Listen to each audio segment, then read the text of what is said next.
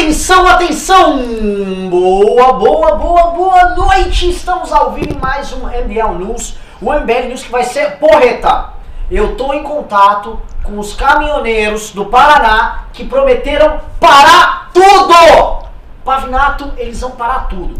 E você tá falando em caminhão, isso me lembra de trator. E trator me lembra de tratores Teixeira. Quer fazer aquelas manutenção no seu trator? Não me importa se é um Massey Ferguson, se é um Agrale, se é um Caterpillar ou se é um John Deere. Na Tratores Teixeira você vai fazer aquele orçamento com o melhor preço da região. E vai provar também do melhor cafezinho que só Tratores Teixeira tem. Tratores Teixeira. Além de manutenção, você tem implementos agrícolas fazendo aquele belo trabalho no bairro das Pedras Brancas, em Guaíba, Rio Grande do Sul.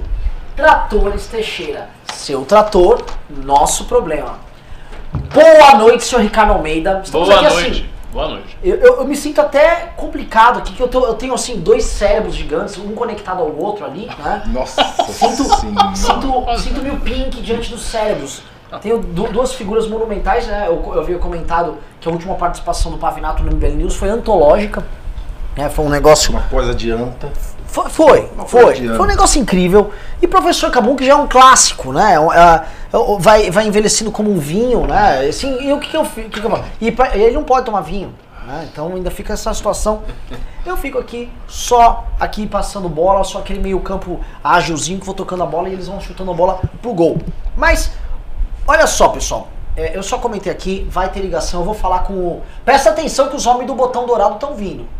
E se os homens do botão dourado quiser, quiser arrumar briga, ninguém segura, tá? Abre o olho, nhonho! É...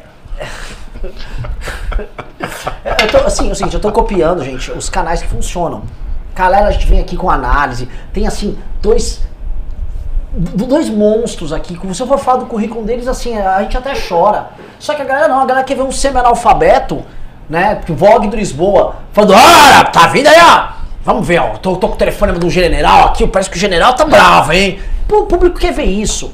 Acabou, as pessoas não querem qualidade, as pessoas querem só ver aquilo lá. Quer, eu quero, eu quero ver, ó, tá vindo, acho que tá vindo um general, tá vindo um caminhão. Tem um o caminhão. que, que dá retweet no Twitter?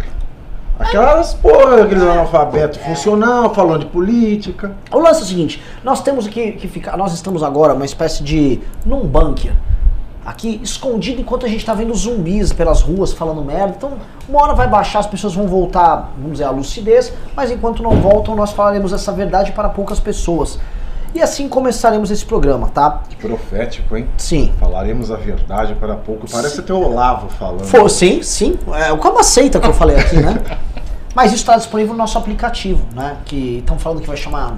Não vou falar ainda o nome, mas logo mais, hein? Eu quero ver todo mundo lá, porque esse programa vai pra lá. Pessoal, meus queridos amigos, vou começar o programa aqui com, com 100 dramalhões e com uma real. É, não sei se vocês assistiram, foi logo antes do programa, a live do Jair Bolsonaro, onde ele disse que não vai renunciar. Ele falou todo tipo de impropério. Ele falou, por exemplo, ele atacou a Vera Magalhães, a dar com pau, transformando hoje a Vera Magalhães no grande símbolo de resistência ao governo dele. né? A, a- a estupidez desse cara é tão grande que a Vera, que é uma jornalista, em meio a tantos jornalistas que fazem cobertura sobre ele, e tal, cobertura favorável, cobertura contrária, ele conseguiu falar assim: eu vou eleger a Vera como a inimiga do meu governo, e ele tá aumentando a Vera. A Vera vai ser o grande símbolo, talvez, do renascimento de um jornalismo independente porque quando eu digo, a, a Vera não é nem de esquerda nem de direita mesmo, ela é uma isentona por natureza. Eu já tratei com dezenas de jornalistas nessa minha carreira aqui como militante político. A Vera tá nos três melhores. A Vera faz, a Vera faz o trabalho completo. E não deixa de ser louco que um governo que, que rejeita tanto o jornalismo como atividade, ele tá tratando uma jornalista, que no caso é mulher, o que também tem um simbolismo muito, muito, muito interessante nessa história toda, porque eles são meio que é, eu odeio só o homem esquerdista, mas eles são misóginos nessa parada. Eles têm um, um discurso anti-mulher. Esses caras estão elegendo ela como a grande, a grande vilã. E ela está se transformando numa liderança política mais do que uma jornalista. E isso é muito louco. Mas a principal frase dele é: ele disse que não vai renunciar. Então parece que tem alguém fala, é, alguém está dizendo ao redor dele que ele vai renunciar. E isso traz mais pistas sobre o que de fato está rolando nessa treta que nós não sabemos. Professor Cabum. Não, você falou uma coisa bem interessante, porque eu não vi nada a respeito de renúncia de Bolsonaro. Não vi nada sobre isso. eu vi se falando de impeachment, de uma maneira, aliás, muito leviana, porque eu acho que não caberia impeachment nos casos que as pessoas levantaram, mas renúncia não vi falar de nada. E aí eu faço uma comparação entre esse episódio agora, que ele falou isso, e o episódio do Temer. Na época que o Temer fez aquele famoso discurso em que ele foi a público e disse não vou renunciar, e de fato não renunciou, havia uma pressão muito grande no intuito da renúncia do Temer. Isso, estava muito claro. A pauta de renúncia era a pauta usual no jornalismo brasileiro na época que o Temer falou isso. Então havia aquela expectativa, ah, o Temer tem que renunciar, ele tem que renunciar, porque o caso Joesley Batista acabou com o governo, já era o governo. Eu me lembro como se fosse hoje, na noite de, desse caso, de, deu, deu o caso, apareceu, eu já recebi ligação, já fui olhar os grupos do MBL, tipo, acabou o governo. E houve realmente uma pane. Na, na, no dia em si, foi, foi, uma pane generalizada em toda a direita, nos grupos do MBL, em tudo que é canto. É, o, o, eu acho que era o DEM ou o PSDB estava fazendo uma reunião. Eles mudaram o foco da reunião já para discutir a possível renúncia do Temer e tal. Então ali sim havia um clima para a renúncia do presidente. E ele foi lá a público, disse que não iria renunciar. Foi uma das vezes em que o Temer se mostrou muito valente coisa que ele não tinha se demonstrado antes. Ao contrário, o Temer ele começou o governo dele muito vacilante, né? Então ele fez algumas coisas, depois ele, ele deu para trás, fez outras e, e, e deu para trás e disse que não era bem assim, e foi corrigindo. O negócio do Ministério da Cultura mesmo que ele dissolveu e depois reestabeleceu. Então parecia um governo muito claudicante, um governo que não estava é, bem, bem assentado. E naquele momento, Temer foi muito corajoso e disse: não vou renunciar, e conseguiu chegar até o final do mandato. O caso agora do Bolsonaro é outro. Não tem ninguém falando de renúncia. A não ser que haja alguém falando de renúncia e a gente não saiba. Que talvez nos bastidores circule essa ideia de renúncia. Pode ser, por exemplo, que ele esteja sob a seguinte é, condição: né? existam forças no parlamento falando em renúncia, que a gente não sabe, e dizendo, olha, se você não renunciar, a gente vai tentar colocar aqui um, um, um passar o um impeachment, vai ver uma maneira de é, entrar com um processo de impeachment. Isso seria a única coisa que justificaria a declaração dele. Não, se, não tendo isto, e ele, ele também não mencionou nada nesse sentido, né? Então, não tendo isso, o que parece é um gesto de uma pessoa que está desesperada, que está, sabe, no corner, que está ali pressionada, porque tem nada para ele falar de renúncia. O Bolsonaro é um cara que ainda tem 30% de aprovação. 30% de aprovação é muito. Você ter um presidente que tem menos de 40% de desaprovação não está em condição político-histórica de renunciar. Né? E ele tá, já está falando nisso. Outro aspecto como a coisa vai se acelerando, o processo de, de, de, degradação do governo vai se acelerando. Porque se a essa altura do campeonato nós estamos em um ano e poucos meses de governo, ele já está falando em renúncia, no que é que ele vai estar falando daqui a dois anos? Não é? Porque assim, já, já chegou no limite. Se, se a gente está ouvindo papo de impeachment e o presidente está dizendo não vou renunciar, então ele já está na iminência de ter um desenlace definitivo. Então daqui a dois anos vai ter o quê? Ele vai conseguir seguir o governo por dois anos nessa linha, né? depois da manifestação, o que eu falei no news passado. Depois da manifestação do dia 15, no dia seguinte, o que, que ele vai fazer? Ele vai olhar para a população brasileira e ele vai dizer o quê? Ele vai olhar para o Congresso, ele vai chegar lá, se reunir com os parlamentares, olhar para a cara dos parlamentares, ele vai dizer o quê? Ah, teve a manifestação. Tá bom, vamos continuar aqui o governo. Agora, imagine o clima do parlamento com o executivo depois de uma manifestação contra o Congresso. E aí não adianta Bolsonaro fazer ressalvas como ele fez na live dele dizer não, está tudo bem, nem o Toffoli nem o Maia mencionaram nada de manifestação, não disseram nada sobre isso, eu estou tranquilo com o Toffoli e o Maia, porque assim, a gente sabe que essas são ressalvas da boca para fora, é uma coisa formal que ele está dizendo, porque as críticas incidem sobre ele na medida em que ele é, é, é foi pego ali divulgando um vídeo de manifestação contra o Congresso e tal, que foi uma coisa que a Vera é, é, a Vera fez a matéria em cima disso. E por isso que ele atacou a Vera Magalhães. Então, nessa circunstância, a desculpa do Bolsonaro, a ressalva do Bolsonaro, não é legítima, não é sincera. Sai da boca para fora e todo mundo sabe disso. Né? O Congresso inteiro sabe disso. O Congresso inteiro sabe que essa manifestação é contra o Congresso. Eu recebi, como eu faço parte de vários grupos bolsonaristas, porque eu vejo lá o que o pessoal está escrevendo, eu vejo direto uma quantidade imensa de memes, de cards com a figura do Rodrigo Maia. Tem um que o Rodrigo Maia é um porco gordo e ele tá com a maçã na boca, né? Tem outro que ele tá numa outra situação vexatória, semelhante e tal. Então, assim, são memes, cards chamando para a manifestação do dia 15 contra o, o presidente da Câmara. Então, é, é direto, o embate é direto é, estou com o presidente não estou com esse Congresso vendido achacador. Estou com o presidente não estou com esses corruptos todos do Centrão que querem derrubá-lo a todo custo. É, essa é a narrativa. E aí vai ter a manifestação. E no dia seguinte, com que cara ele vai olhar os congressistas e vai falar o quê? Essa é a minha pergunta. É, não tem, não tem sentido nenhum. Ele aparece e fala, não vou renunciar. O que é que está puxando ele para falar isso? As forças ocultas que tiraram o Jânio Quadros da presidência da República. Aliás, o né? quadro é, é muito igual. Pois é. Não parece? Não, eu recebi.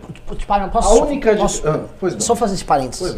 Eu recebi de um amigo, num grupo, é, uma matéria à época, né? É, uma, uma, transcrição de uma matéria à época, sobre o Lacerda, né? O fato do Lacerda ter ido, ele foi para Brasília à época, quando o Jânio Quadros era presidente ouvir uma proposta indecorosa golpista do, da época do, do Jânio. E o Lacerda denuncia: esse Jânio tem um governo de malucos. Esse governo é insano, não tem governabilidade nenhuma, não está conversando com ninguém. O Jânio quer dar um golpe de Estado, tal, e ele acha que vai pedir uma renúncia para cair nos braços do, do povo.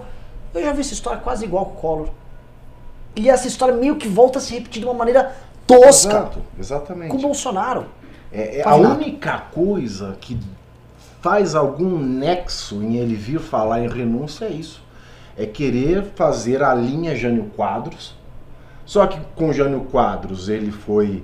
É, ele deixou o vice, né? É, renunciou, deixou o vice e o vice não tinha o exército é, no seu aparato governamental, coisa que o Jair Bolsonaro tem.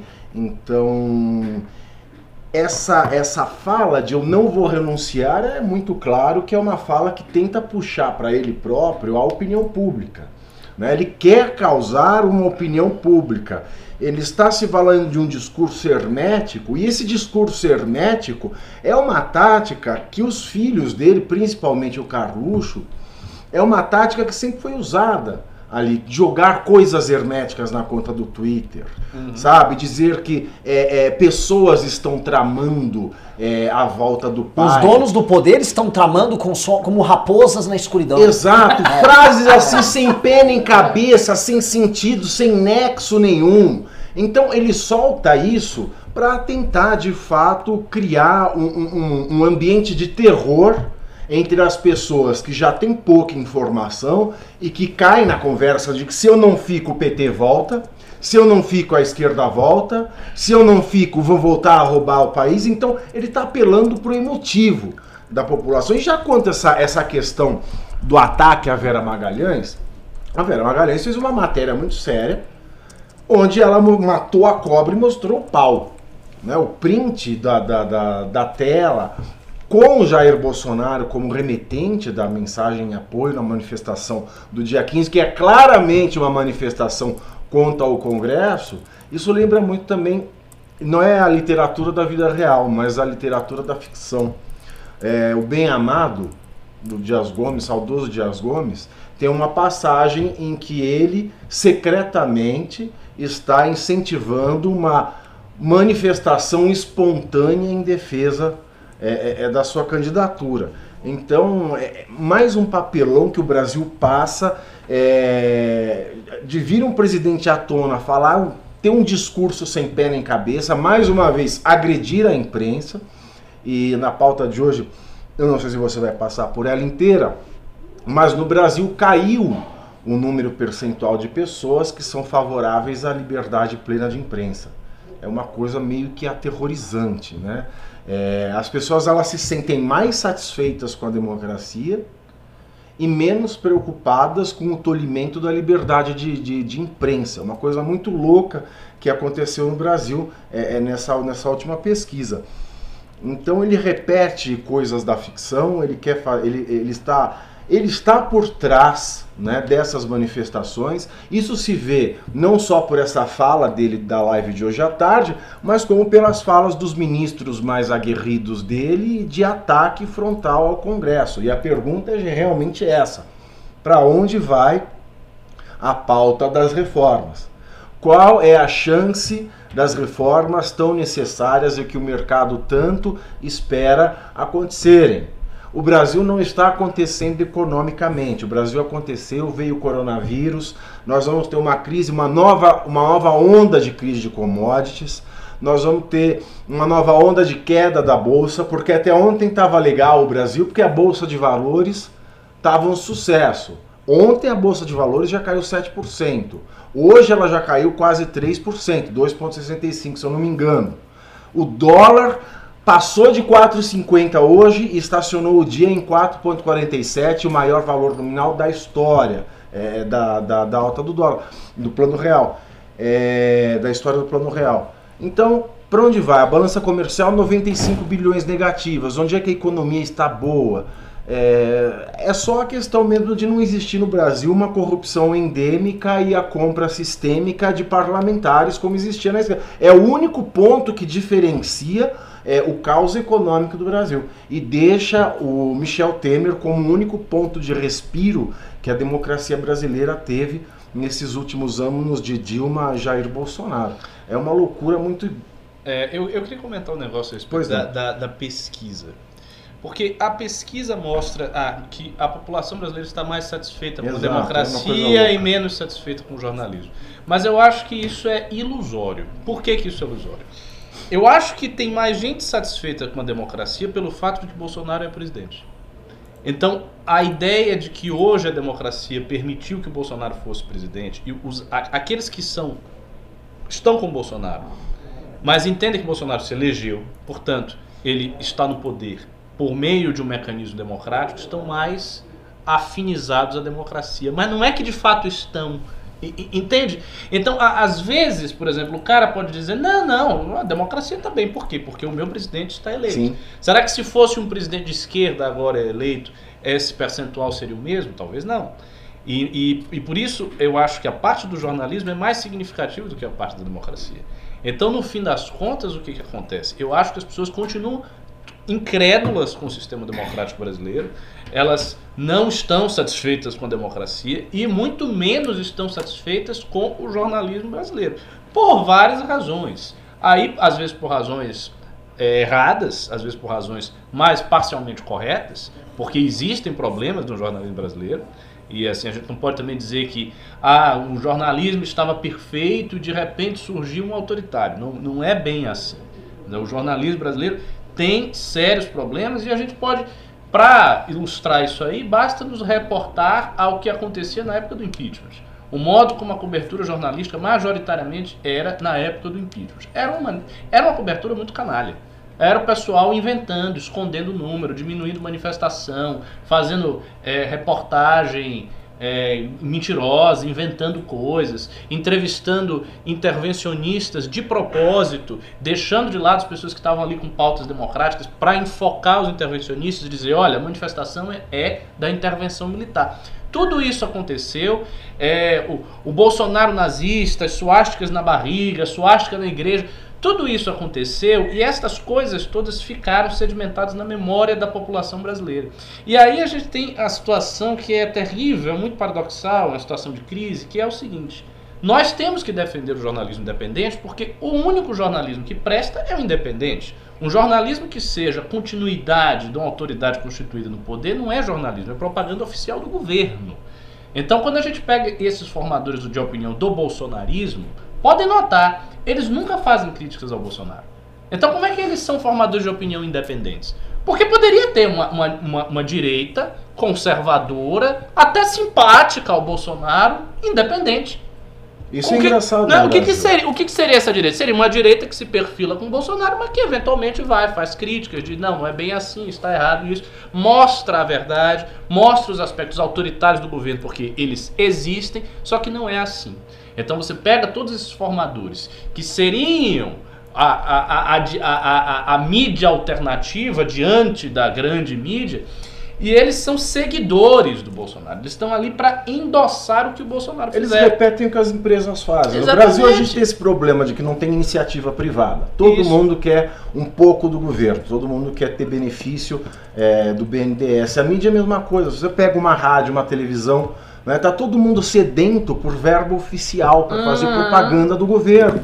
Ninguém quer falar mal do presidente porque está esperando que venha uma verba oficial da, da Secretaria de Comunicação, que é um caso vergonhoso do secretário é, é, é, de, de Comunicação, é, Weingartner, recebendo, é, fazendo editar, recebendo é, é, ad- aditivos contratuais das empresas que já eram suas clientes, depois que ele se torna secretário da comunicação e concede aumento das verbas publicitárias para esses canais. Isso é televisão, isso é rádio, isso é jornal. Por que, que se cortar, não é? Se cortar a verba do governo, colocar um limite, né, para propaganda, porque não existe nada mais canalha é, é, é, no, no Brasil, na política, do que o governo é, despender recursos para fazer propaganda de si próprio. Para fazer propaganda. Uma coisa é a conscientização. Né? Tem o coronavírus acontecendo, eu preciso fazer uma campanha, eu preciso fazer uma campanha de vacinação, mas não é. Você pega a verba publicitária do governo para fazer, para pintar um governo maravilhoso, para pintar um paraíso e que de informativo e de utilidade pública não tem porcaria nenhuma. Então tira todas as verbas, vamos deixar a imprensa realmente independente. Não, isso não vai acontecer. Isso não vai acontecer jamais. Até a mídia que porque- depende do governo. é, então, é. como é que a gente espera uma mídia imparcial? Na- na- não, há, não há interesse nem da classe política, nem do Bolsonaro, porque o Bolsonaro está colocando verba na mão das empresas que fazem, que endossam o discurso dele. Então você tem ali o SBT, Record, TV recebendo verba. Né? Sabe, sei lá, quantos desses youtubers e blogueiros também recebem, que a gente não tem também muita clareza sobre isso. Então não é do interesse do Bolsonaro, não é do interesse da classe política de modo geral, porque nos governos estaduais essa é prática usual. Os governos estaduais compram as mídias estaduais. Então não é uma coisa que é só o Bolsonaro. Toda a classe política não teria interesse. E não, e não há interesse da mídia. Porque é outro detalhe. É a mídia, prefeitura, a mídia, governo, prefeitura, governo de estado, governo federal. se a mídia quisesse salve. ser independente, ela seria independente. Porque se amanhã chegasse aqui no MBL alguém querendo comprar o Movimento Brasil Livre, eu tenho absoluta certeza que o movimento se recusaria a isso. Né? Diria, olha, você está fazendo uma proposta indecente, sai daqui, você não vai nos comprar. Então a mídia também quer ser comprada. Não é que ela, ah, estão me comprando, socorro. Não, ela quer ser comprada. Ela se ressente quando a verba não vem para ela, vem para os outros. Né? Então, é, esse discurso, ah, o jornalismo, é, é todo confuso. É, é um discurso que tem muitas camadas de hipocrisia. E pra gente dar uma visão realista disso aí, é necessário tirar as camadas de hipocrisia. E são várias. Primeiro, o jornalismo brasileiro é parcial. Ele não é informativo, não é elucidativo. De uma maneira geral, ele é parcial sim, parcial ideologicamente, inclusive.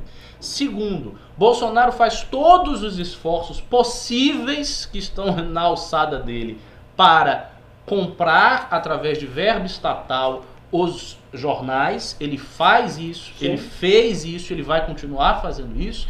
Então, assim, quem acredita em um precisa também acreditar em dois. Não dá só para você acreditar em um. Então tem isto, tem isso aqui. Terceiro, existe um é, é, em meio a tudo isso existe um, fagulhas de um jornalismo independente, sim. E a matéria da Vera denota isso. Ela fez a matéria, ela pegou, a matéria está aprovada, está bem estabelecida. Virou alvo do governo. Né? Diferente da matéria lá da Patrícia Campos Melo, essa é uma matéria séria. Foi feito, virou alvo do governo, alvo de uma campanha baixíssima, porque o endereço do filho dela foi exposto. Para mim, é uma das coisas mais baixas que o bolsonarismo fez: expor o endereço da escola né, de uma criança. Você não faz isso. Nunca. Isso, isso é uma coisa que não deve se fazer jamais. Jamais. Jamais. E foi feito. Então, assim, essas três coisas aconteceram. E a quarta coisa é, o Bolsonaro reclama do jornalismo, não, porque o jornalismo, não sei o que, não sei o que, ele tenta é, é, se, se apossar dos veículos de mídia que ele consegue, e aí esses veículos, miraculosamente, se tornam independentes. no olhar do bolsominho, o veículo que endossa o discurso do Bolsonaro, mesmo que ele receba verba estatal do governo, é um veículo independente. Porque não importa se ele é independente ou dependente, importa se ele endossa o discurso do Bolsonaro ou não endossa o discurso do Bolsonaro. Esse termina sendo o critério. Por exemplo, tem veículo mais independente que o MBL? O MBL é completamente independente. Mas no olhar do Bolsonaro, o MBL não é dependente, não é independente. O MBL é comprado pelo Centrão. Por quê? Porque ele tem uma prova que houve um dinheiro, que recebeu um dinheiro, que a gente está fazendo news aqui, o Maia está pingando dinheiro aqui. Não, não tem prova de nada disso. Isso não existe. Só que o fato do MBL não endossar o discurso do Bolsonaro é o critério para definir se é dependente ou Eu não independente. queria falar nada, mas a Marisa Riga ela é o Rodrigo Maia, na verdade. É, É, ela- Então, ou sim. o João Dória, né? É, E compram a gente com pimbas de 150 Só reais. pra aqui rapidinho. É, te- é, estou- te- houve um estouro da boiada, a live tá, tá, tá chegando, vai bater mil pessoas logo mais, mas teve o estouro da boiada tem bastante minion aqui. Um deles foi uma tal de Melissa, né? Que é devidamente bloqueada. A Melissa falou assim: Vou, quero ver, vocês nunca saíram de casa em nome da democracia. Pô, Eu fico um pouco chocado. nunca saiu. Mas você não falou semana passada que teve gente que deu os parabéns? Ou não sabia que o MBL teve um papel tão importante no, No impeachment, impeachment? não, é assustador. Eu não sabia que o brasileiro, a memória do brasileiro era tão assombrosamente curta. Aí vem um, bo- uma bolsominion dessa, eventualmente é uma senhora, uma dona de casa, desinformada, nada contra. Mas, sabe, antes de se ofender, não seja tão, tão tosca. Assim, isso está reportado em todos os veículos de imprensa do Brasil. Esse papo de, ainda de sair de casa é tão grave porque nós saímos realmente a pé. Fomos de São Paulo para Brasília para cabo de impeachment. Foi atropelado, passamos fome. Foi um, de- assim, foi um drama danado e vem uma. Eu não vou nem xingar coitada, né? Porque assim é só má fé e ignorância operando ali e loucura. Caralho, cara, você que é gado, é seguinte, cara, se você é bovino e tá aqui no chat, cara, tenta tirar tenta, abre a cabeça e vou tentar ouvir esses caras de boa fé. Se não, cara, vai embora. A gente não precisa de, a gente não quer vocês. Vocês não são, ah, é, nós somos o povo. Então, cara, assim, esse povo aí que você tá- acha que você faz parte, não, não nos interessa, cara. Esse cara que vem aqui só pra ficar xingando, não nos interessa, vai seguir tua vida, meu irmão. Tá? Tem, mais, tem a live lá falando que os caminhoneiros anunciam a sabe qual a live? É a nossa. Acabei de mudar o título. Caminhoneiros anunciam as 5.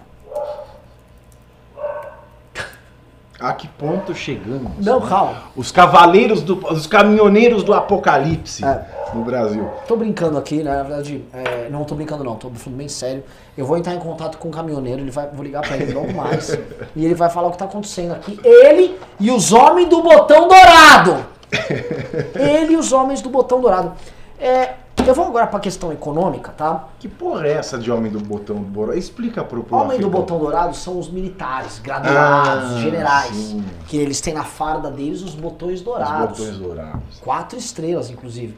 E aí, quem, quem gosta de uma intervenção militar fala assim: os homens do botão dourado tá chegando, vai brincando! Tipo assim, é uma coisa meio que dá medo, sabe? O, o homem do botão dourado. Enfim. É, o que, que vai rolar aqui, tá? Eu vou entrar agora na, nessa, na pauta. A gente quis abordar essa live, eu vou entrar na pauta mesmo. Porque até o UOL tá meio confuso, tá? Eu entrei no UOL pra, pra ler aqui sobre isso. E ah, tem uma matéria sobre, sobre isso, mas vou chegar já. Coronavírus pode impactar crescimento global e do Brasil, diz secretário do Tesouro, e já vou mesclar com a 2. Após superar 4,50, dólar reduz alta e fecha a 4,47 pela primeira vez. Acho que é, é fato para todo mundo que dólar alto é, vem sendo um problemão. Muita gente já está falando o seguinte, ó, o dólar alto é culpa do coronga. O coronga, estamos com dólar alto porque o coronavírus apareceu aqui, mas não é exatamente tava isso. subindo, né? Ah, Não, tá, tá subindo, a gente tá chegando na aula Eu histórica. preciso dar um espirro, velho. Pavinato vai espirrar. é. Mas não vai, não dá, assim, né, não dá pra falar que é o Coronga. E aí o José Paulo Kupfer, se não me engano é economista, tá escrevendo lá no UOL. tá? Graças a Deus que o, Bolson... que o Pavinato foi espirrado lá de fora. Verdade. Puta, com co- coronguinha, né? Enfim, é, não dá pra falar que este dólar alto é mera culpa do Coronga, né? O Coronga não é exatamente o culpado por todos os nossos males. Olha, não é coronavírus, viu? É Não? chuva, é chuva de fazer matéria em bloco de carnaval. Hum. Sabe? Tomar chuva no final. Ah, o seguinte, dólar alto, coronavírus chegou, estamos falando em, na casa, casa de 300 suspeitos de estarem é, infectados com coronavírus.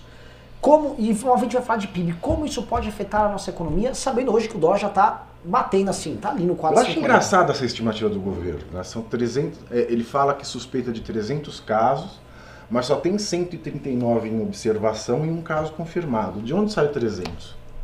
É, é um número cabalístico? Não, a preocupação é essa, né? Porque se tem 300 e só tem 139 sendo monitorados, o resto está tranquilo. Tá pois é, onde é que estão? Onde é que estão esses outros? Ah, circulando aí, ué. 261. Para espalhar o coronavírus. Manda para Brasília. Que loucura.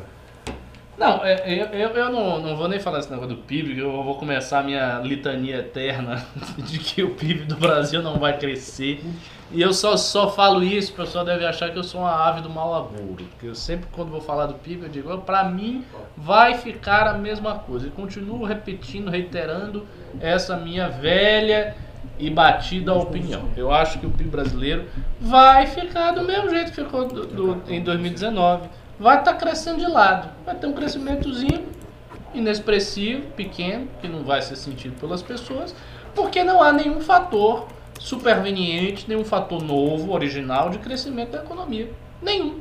Você não tem alta de commodities, você não tem reindustrialização, você não tem aumento de produtividade, você não tem mudança setorial da economia, você tem um pouco de desburocratização, mas também não é algo extraordinário. Você também não tem uma super privatização levada a cabo pelo Paulo Guedes.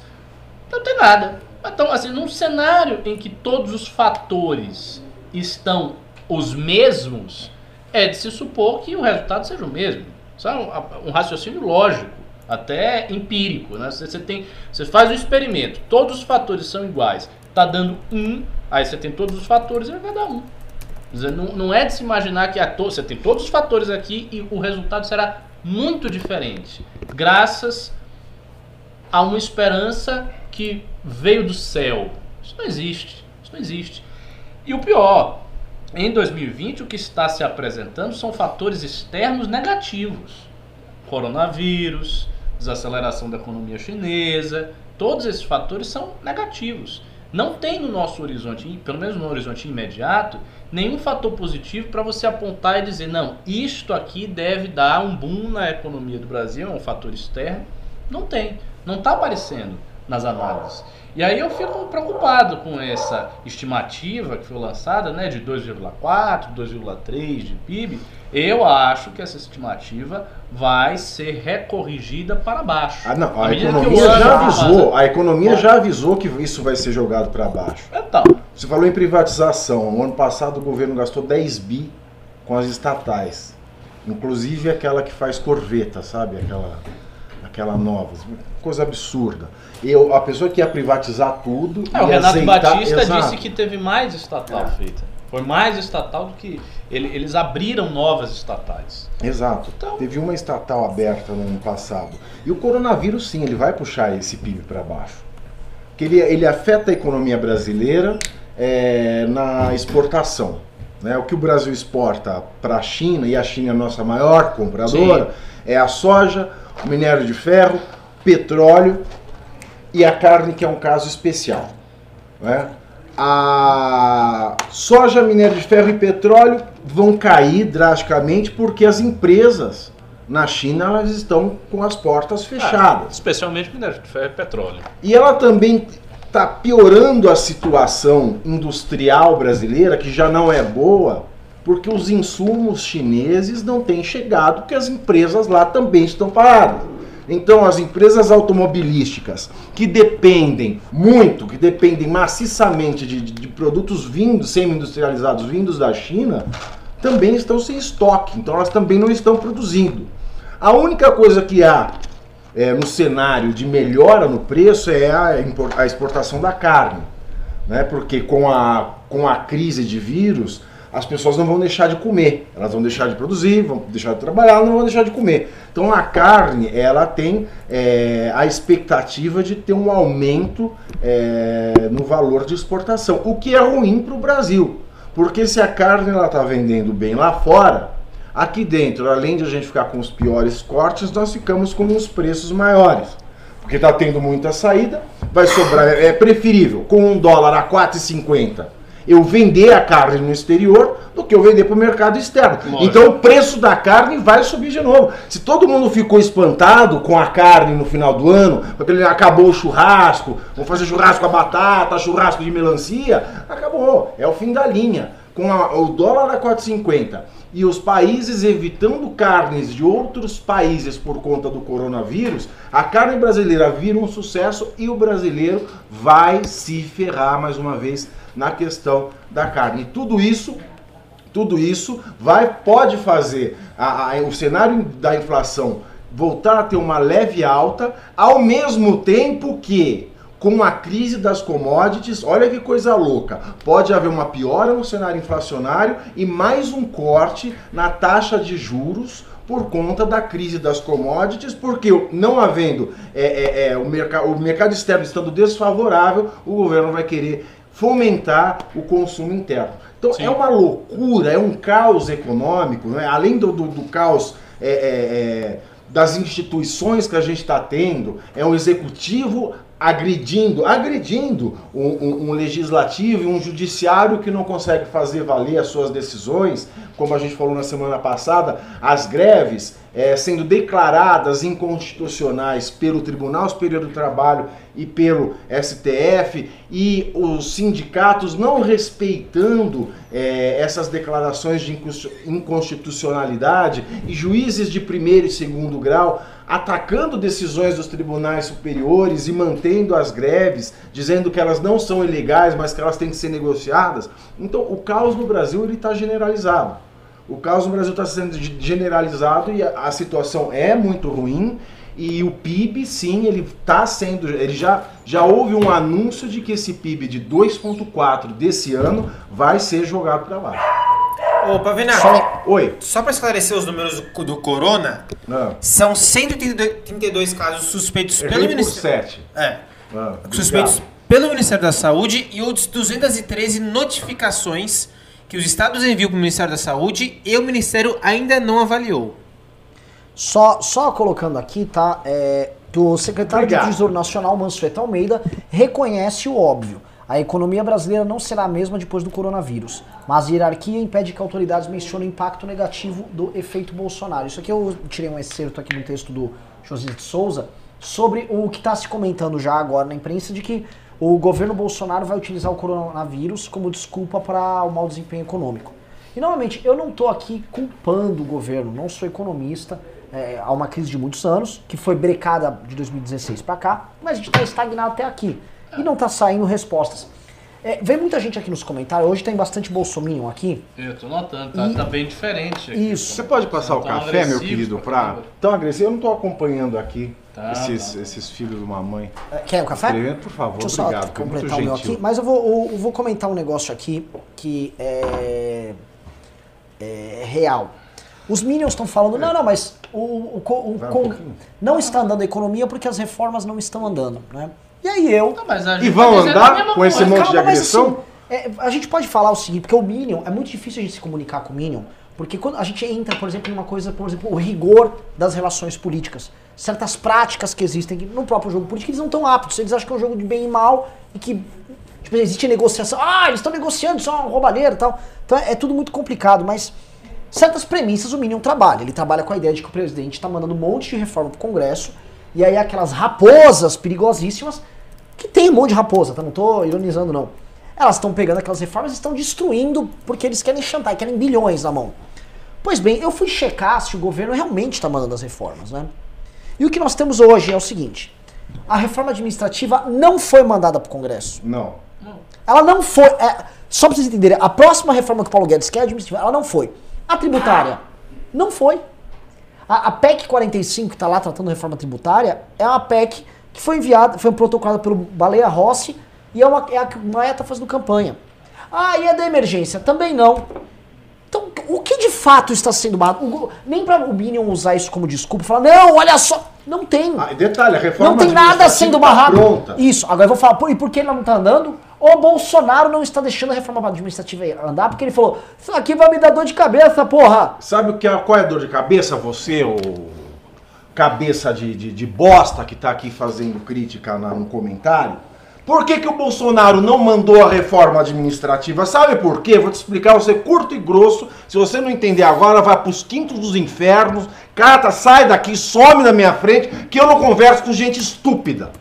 O Bolsonaro não mandou a reforma administrativa do Paulo Guedes, por quê? A reforma administrativa, para surtir algum impacto na economia brasileira, ela deve tratar dos servidores públicos que virão e dos servidores públicos que estão na ativa. O Jair Bolsonaro não mandou a reforma porque ele não quer mexer com os privilégios dos servidores que estão na ativa. Essa é a dor de cabeça do Jair Bolsonaro. Ele não quer mexer com o servidor da ativa. E aí, para que, que serve uma reforma administrativa se não é para mexer no que está errado? É assim, assim, Pra que assim, serve? assim falou o Pavinato. Para que serve? O- nada. Ele não quer, ele falou assim, não quero arrumar essa briga agora. Daqui a alguns anos tem eleição, porra. E que que é, qual que é o problema? O que, que é o drama que tá dado nisso aí? É que o Bolsonaro ele tá pensando só com a lógica eleitoral. E o Bolsonaro vira pro Paulo Guedes e fala o seguinte: Ô Guedes! O Ricardo é o Guedes aqui, a gente vai simular essa conversa. Ô Guedes! Ô Guedes! Presta atenção, pô! Você já me fudeu com os velhos lá na reforma da Previdência. Me encheram o saco. Tive que abrir o rabo lá pro Maia, da emenda lá pra aqueles vagabundos lá. E cadê o crescimento que não vem, porra? Você prometeu o dólar a 2 e 3 e não sei porque tá quase 5 real, porra. Ô, senhor presidente, o problema é que as empregadas estão indo muito para Disney. Se elas ficassem aqui no Brasil, consumindo aqui nas cidades brasileiras, a economia tava bombando. Se elas fossem E pro dólar- Beto Carreiro- E o dólar alto. É. Se elas fossem pro Beto Carreiro, era melhor. E o dólar alto é, é um plano. Não, porque agora o Guedes já tá saindo com essa, né? É, dólar alto é uma, é uma estratégia. De- quer dizer, o tempo inteiro. Lá tem uma estratégia pra gente pagar a Olha, carne mais cara, o trigo ó, ó, mais a, A caro. esquerda, aliás, está satirizando isso e com razão. A esquerda está satirizando muito isso porque saíram realmente muitas matérias na época da reforma da Previdência. Se a reforma não passar, o dólar vai subir. Se a reforma não passar, o dólar vai para além de 4,20. Se a reforma não passar, vai acontecer isso com o dólar e tal. E o, o, a, a, a, a- o consenso era o seguinte: vamos passar a reforma da Previdência para, entre outras coisas, o dólar ficar contido. Era esse o discurso. Era o discurso que todo mundo fazia. Era o discurso que o Guedes fazia. Então, assim, ele está se adaptando à realidade da, da subida do dólar. E eu até entendo que sim, isso tem a ver com a questão da queda dos juros. Tá? Faz todo sentido, é uma explicação econômica racional. Com juros menor, você tem menor aporte de dinheiro e tal, Exato. o investimento menor, portanto, a, a, a subida do dólar faz sentido nesse. Só que o ponto é, não era isso que era dito. Ele está se a- adequando à realidade que está posta.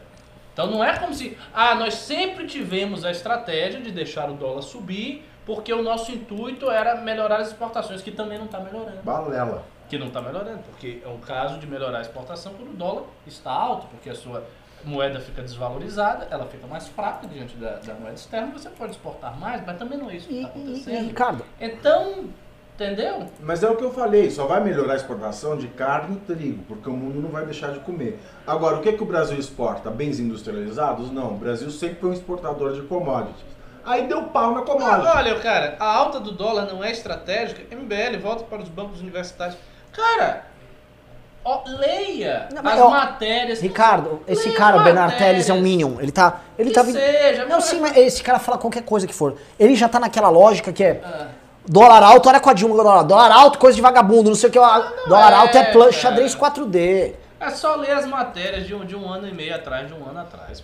Ah, Assim, É só ler. agora, gente, veja, dólar cara, alto virou xadrez os pro- 4D. os Tudo vira xadrez 4D. Tudo é, isso era uma estratégia. Eu acho o seguinte, Tudo é xadrez uma 4D, vez que é o um dólar está essa alto, porra de xadrez 4D. realmente, por O povo não sabe nem jogar dama.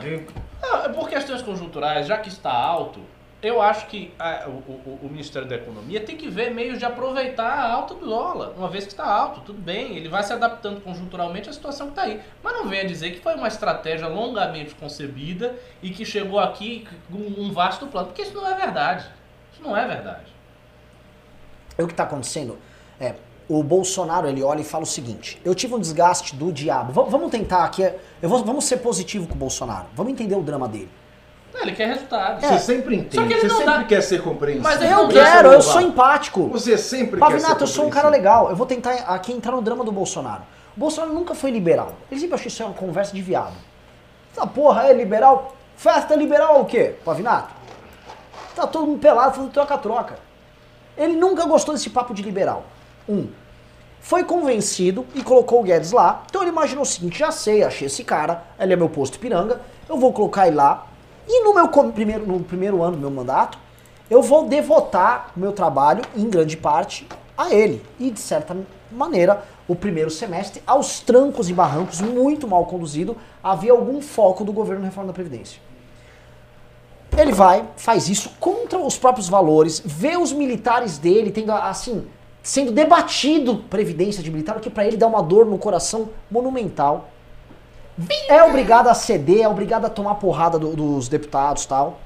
Sofreu e ainda viu o Maia ficar com boa parte dos louros da vitória pra ele. Então imagina assim, pro Bolsonaro, isso é uma puta de uma situação sacal. Vira o ano, come... e não tem a porra do crescimento. O Bolsonaro quer o resultado. Aí ele chega, o Guedes tá falando, pra eu te dar resultado, eu vou ter que te dar. Me dá essa reforma aqui, me dá isso aqui. O Bolsonaro já começa a ficar com medo do que que esse homem quer. Aí ele vê o dólar porrando. Ele não vê PIB nenhum andando. E aí eu vou entrar assim, nessa pa- parte de economia, precisa entender a, a mistura de política com economia. Para você ter espaço fiscal para investimento do Estado, e não se iludam, se houver espaço fiscal sem bi para o Estado investir, eles vão investir. E eu vou falar o porquê.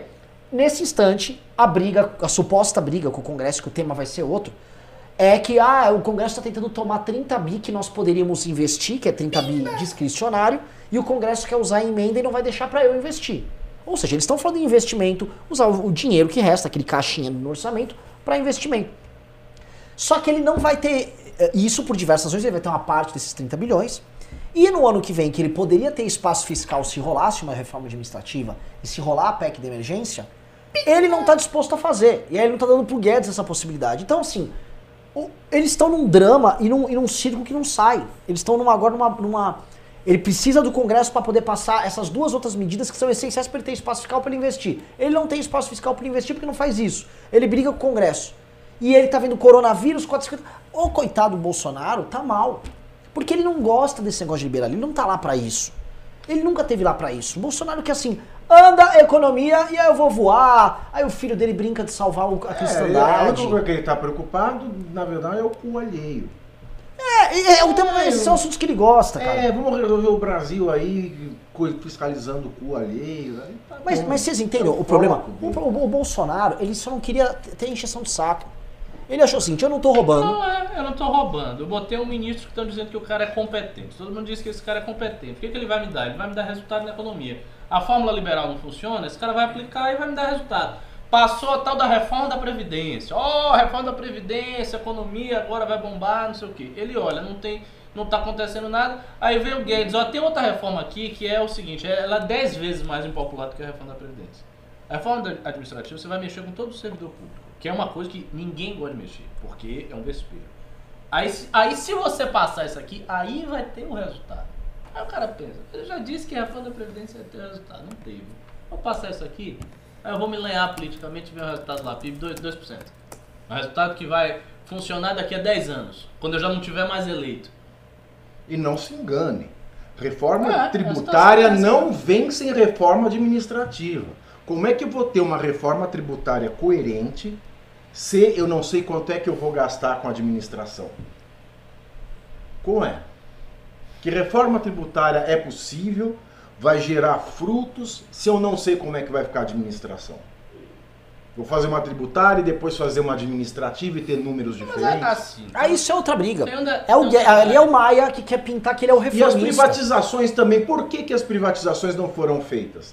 O ano, olha, em um ano de governo, Jair Bolsonaro, governo federal, gastou 10 bilhões com estatais. 10 bilhões. É um terço desses 30 milhões que ele está acusando o, o- o Congresso de tirar das mãos para investimento. 10 bilhões que ele poderia não estar gastando mais, porque a promessa de campanha foi privatizar. E todos os movimentos que o Ministério da Economia fez para privatização não houve respaldo da presidência da República. Sim. Por que, que os Correios ainda não foram privatizados?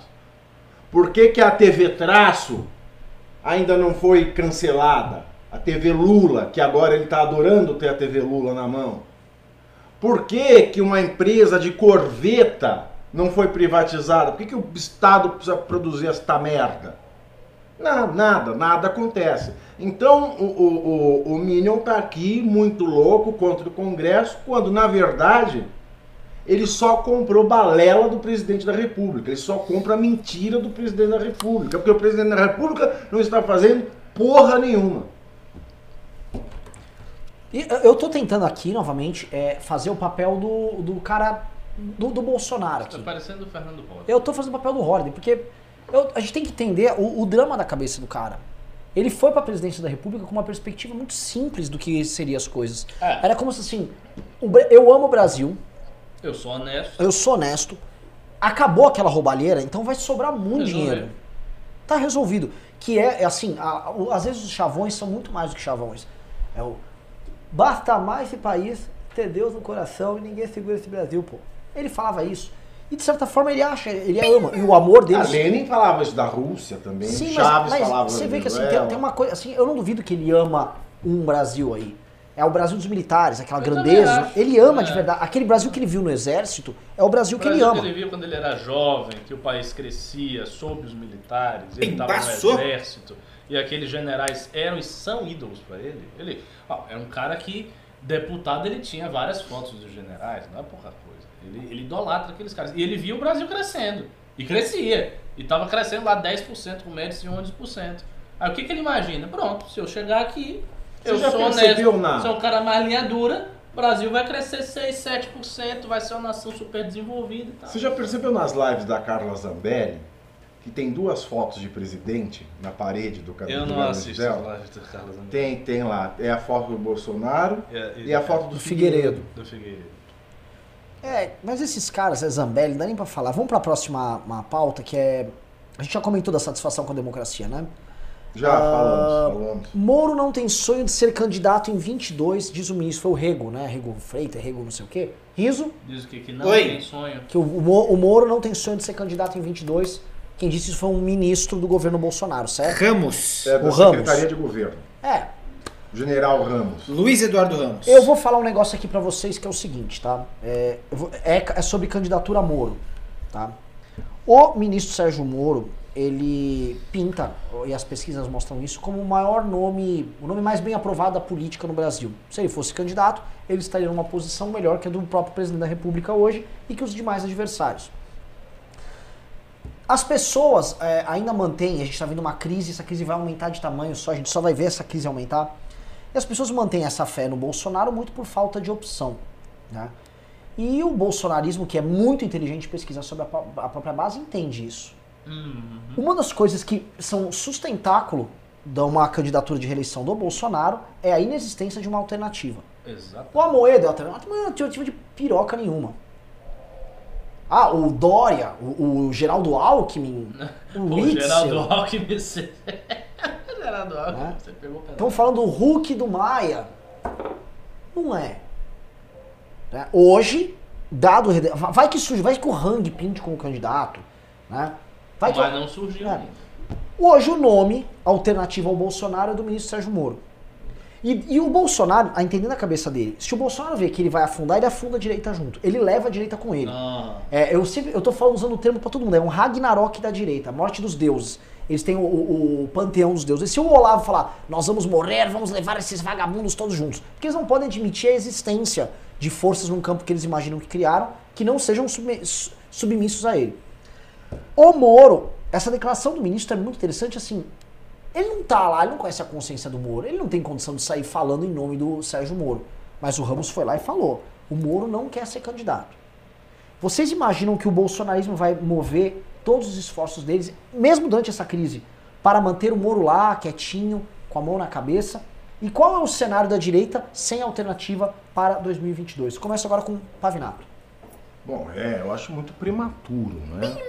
Falar de- do cenário de, de 22, porque da mesma maneira que era prematuro falar de 2018 e 2016.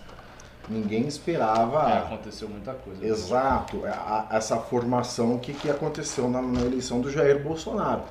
E nós começamos já o, o governo Bolsonaro com muito solavanco, com muito acontecimento externo, com inesperado, como o coronavírus, que a gente está vendo. Então, 2022 é um cenário ainda é, muito incerto, que a depender das movimentações é, é, é, de hoje, é claro que se Jair Bolsonaro não cair, não há nada no horizonte tão grave que faça se cogitar que ele caia por via constitucional da, da- do empinchamento, ele vai sim, sem dúvida nenhuma, ser candidato à reeleição.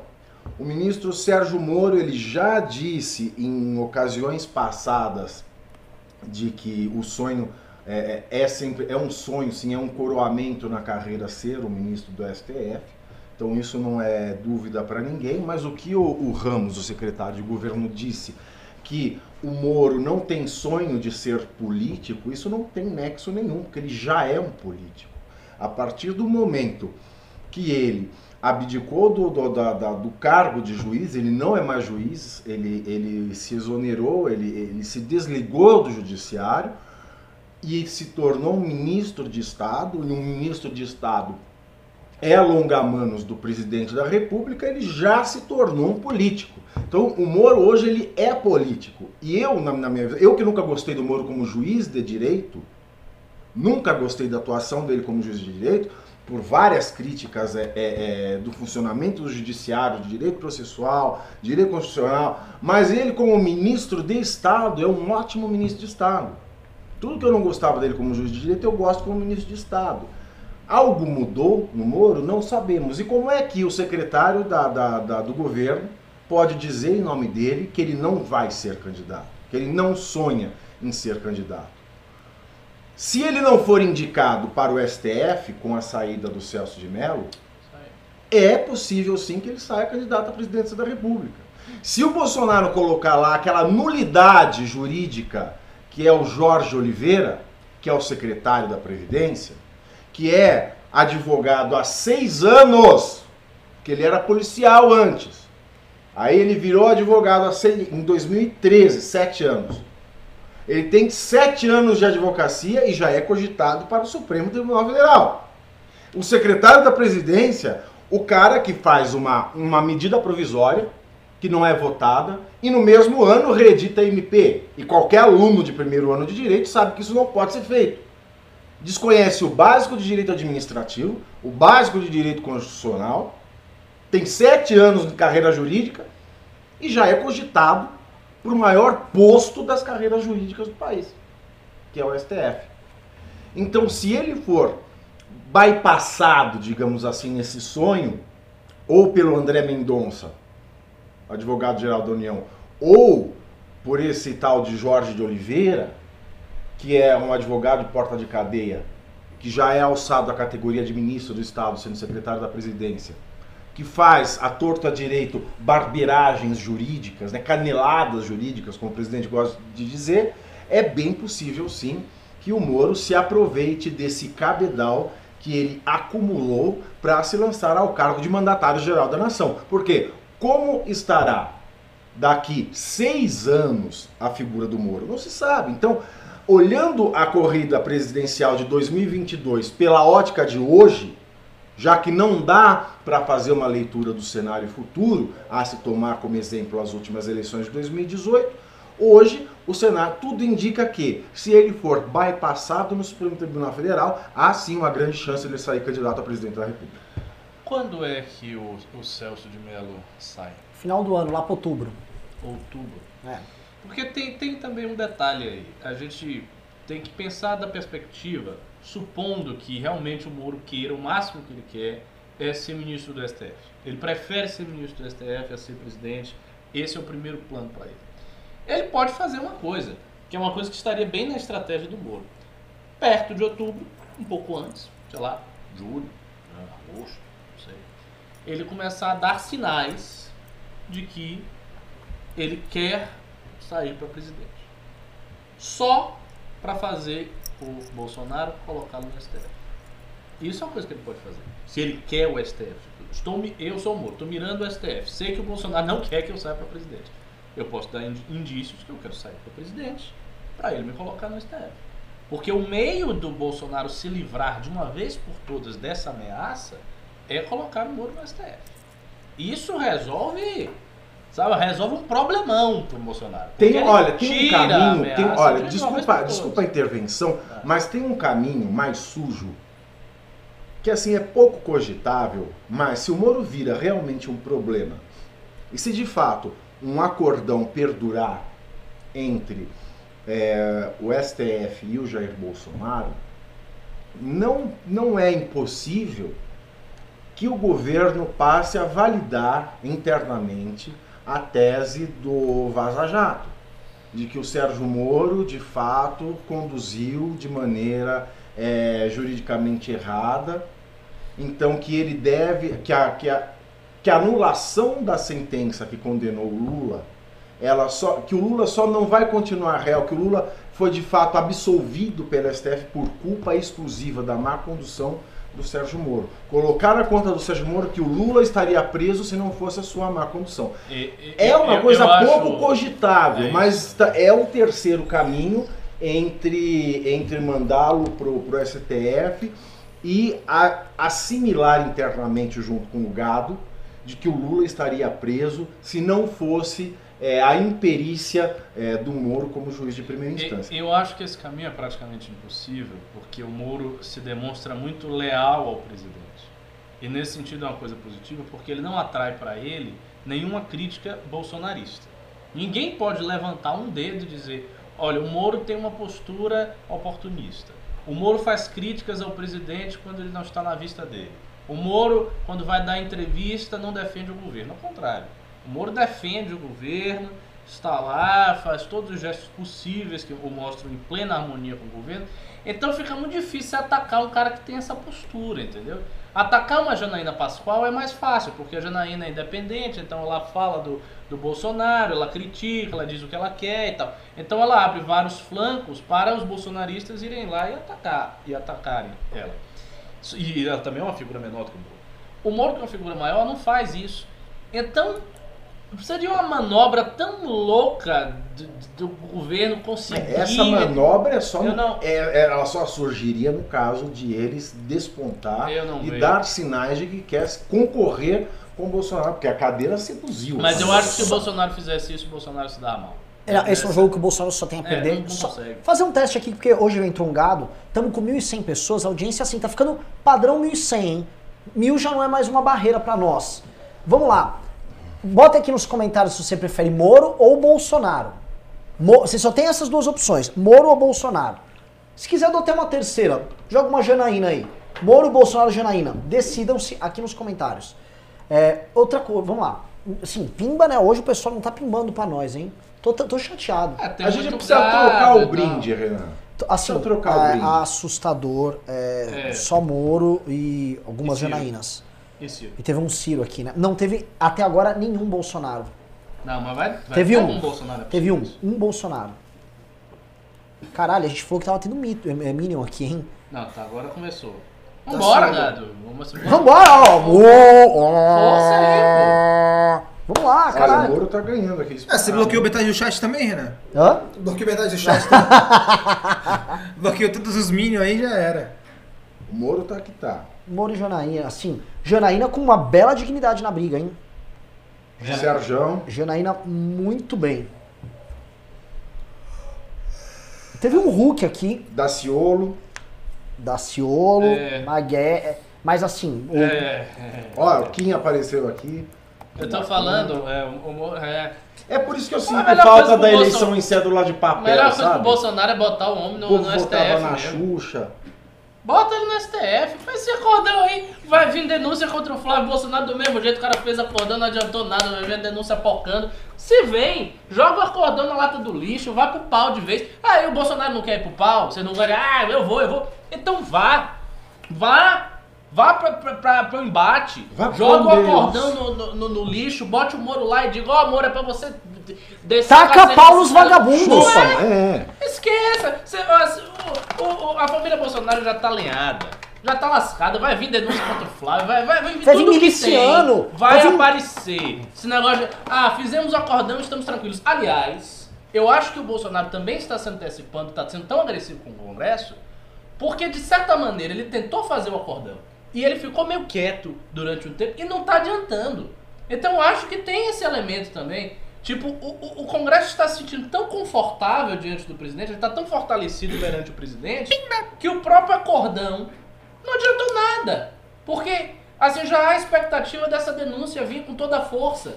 Que, quer dizer, o acordão seria pra quê? Não seria pra conter isso? Aí vem a denúncia do mesmo jeito? Isso. A parte que cabia ao Congresso com o acordão era eu te dou a previdência aqui e você deixa os grandes pautas nacionais pra mim. E eu deixo aqui, eu, Maia, toco isso com o Guedes. Ó, Guedes, vem aqui, vamos fazer uma reforma assim junto? E olha só, o Maia virou e ele colocou uma moça lá no Ministério. Isso é público notório, a Vanessa é a moça que tá tocando a reforma eh, tributária com o Guedes. Né? Ele tá lá vendo isso. Então, em tese, eles estão. As duas partes estavam se acordando ali. O fato do Bolsonaro ter acelerado essa treta aqui que fica muito estranho. Só que ao mesmo tempo, né, você fala, ah, mas não tem acordão, tem. O cara que foi colocado lá na PGR, em acordo com todos esses caras, incluindo a esquerda, e vão lembrar que o Aras, a primeira coisa que ele fez quando ele foi indicado pelo Bolsonaro foi correr na bancada do PT no Senado e fazer beijamão ali. O Aras limpou a cara do Maia faz duas semanas e meia. Duas semanas e meia! Por um cara que o Bolsonaro nomeou sem nenhum apoio da base dele. Mas é que tá, o problema do acordão talvez seja justamente a questão do Flávio, de tudo que tá acontecendo com o miliciano e denúncia de coaf e tal. Porque se esse era o elemento de proteção, vamos dar um jeito de proteger o senhor.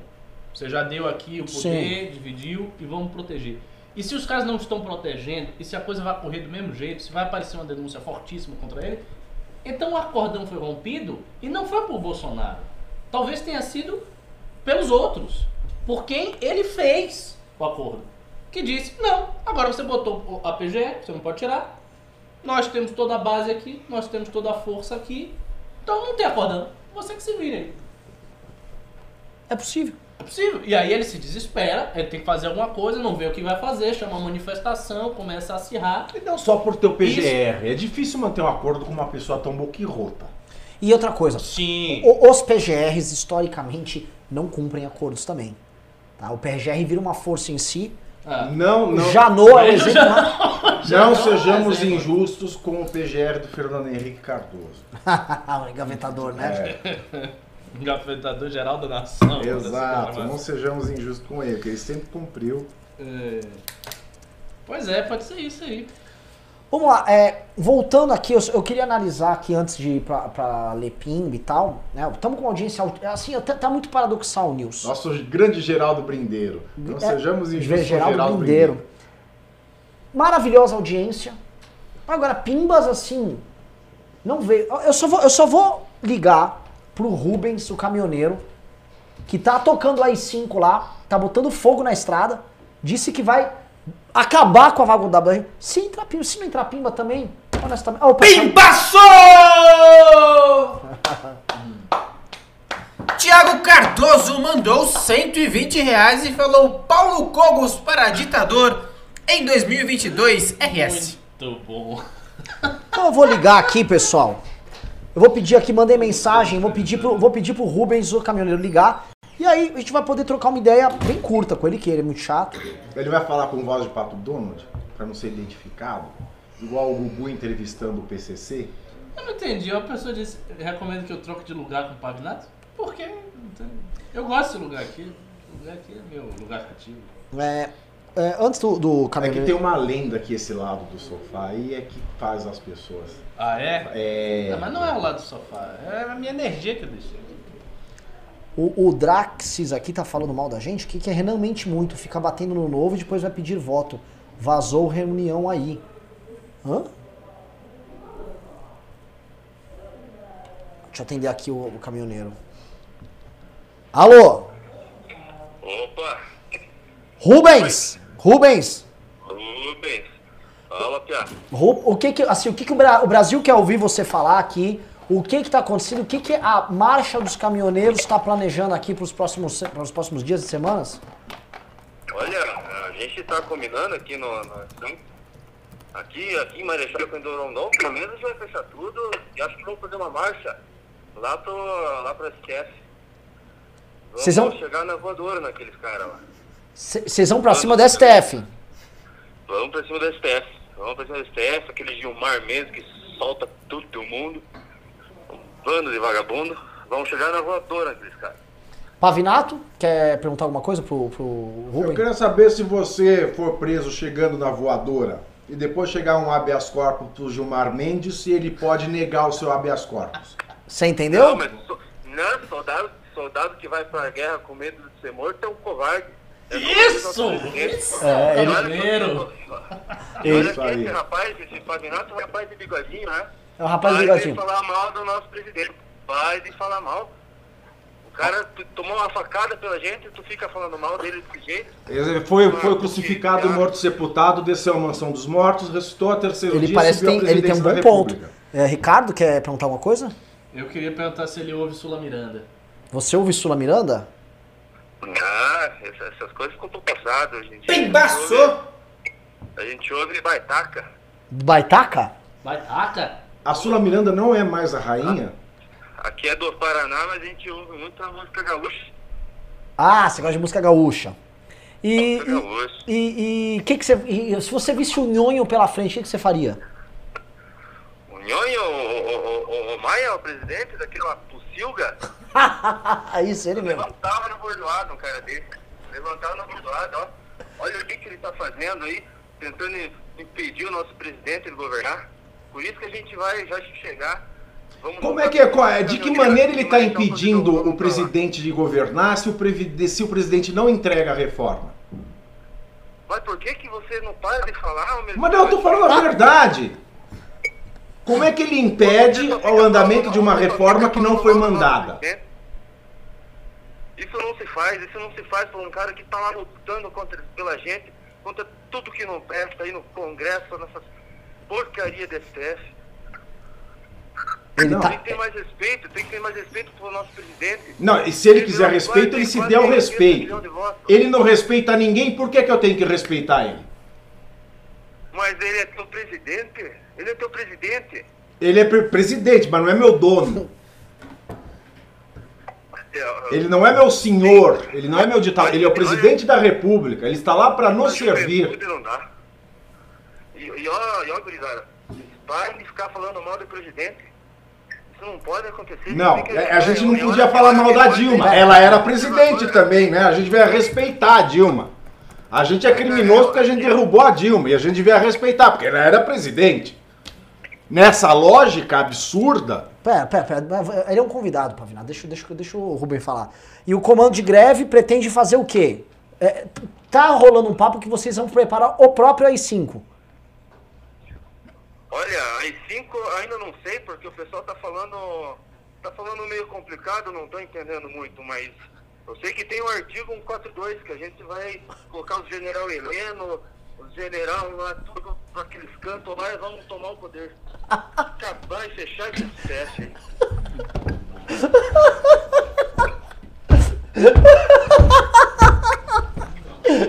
Mas- mas- e como é que vocês pretendem fazer isso? Mas eu coloco meu caminhão lá pra dentro. É só da ordem, é só, é só o 02 e o 03 da ordem. É o soldado, é o cara, o soldado e o caminhoneiro. Dois, se quiser, vai comigo.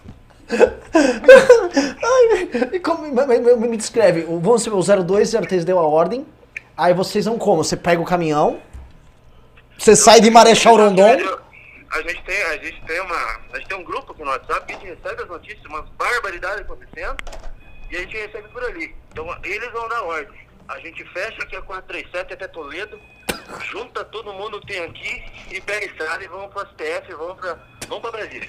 e você vai... Agora você chegou ali na frente do gramado do Congresso com seu caminhão, o que, que você vai fazer? Olha, eu, eu, eu- sou caminhoneiro, mas eu nunca passei por Brasília, mas eu acho que é fácil, acho que não tem muito muito o que fazer. Pega o caminhão e desça aquela ladeira lá e aí se arrebenta com tudo. Porcaria aquele congresso. Olha, eu sei que você tá rindo, mas é verdade? Eu não tô de brincadeira aqui. Tá revoltante essa situação. Tá revoltante. Você fica aí fazendo gozação, respeita o cara. O cara do bigode, o cara do bigodinho tá dando risada, né? tá. Tá, não era eu, não era Ele ele. que se atente. Ele que se atente. Isso é uma Os ameaça? governadores tão- tão Vamos com ter tudo nesse. aqui. Isso é uma ameaça? Nesse, Apavinar. É isso. Obrigado por participar, você está instruindo o Meu nosso tá público. É, De fato, vocês estão a caminho. E é isso aí. Rubem, parabéns, parabéns pela sua luta, viu? Beleza? Ó, mas pesada, apoia nosso presidente. Pare de falar mal, é hora da direita se unir. Beleza? Beleza. Ah, Rubão, obrigado, obrigado. E hoje tem costelão, hein? Hoje tem costelão na estrada. Tá, tá no fogo, tá no fogo. Ótimo, um abração. Valeu. Abraço. Esse foi o Rubão Caminhoneiro, né? Organizando comando de greve lá de Marechal Rondon, lá ao oeste paranaense. Tô até chorando. Tá muito bom. Olha a minha sugestão, tem que fazer um negócio, um quadro desse cara. Tem, né? É sério, faz mesmo. Faz. Vai, vai, vai, vai bombar, pô. Vai bombar o material. Tem um material de ouro aí pra viralizar. Tem, tem não. Ele é muito bom. Muito bom, ele faz muito, muito, muito realista. Vamos começar a ler os pimba começaram a chegar? Vamos? Alô? Ah, lá, lá, lá. Vamos lá. Essa porra desse elefante para de tocar, Renan. Joga fora esse telefone, joga longe. Saco. Ô, Ninguém usa telefone fixo hoje em dia. Diga esse telefone aqui, velho. Saco. Ulisses Júnior mandou 50 reais e falou: Fake news! Esse caminhoneiro é o sogro do Renan, pai da professora Débora. É verdade, que ela é de Pato Branco, né? É de pato branco, igual a bozena. Puta que. Alguém joga esse telefone. Sai daqui, Carratu, com esse telefone! Sai! Sai com ele! Sai com o telefone, Carratu! pega a bosta. É, vai lá, leva lá. Saco.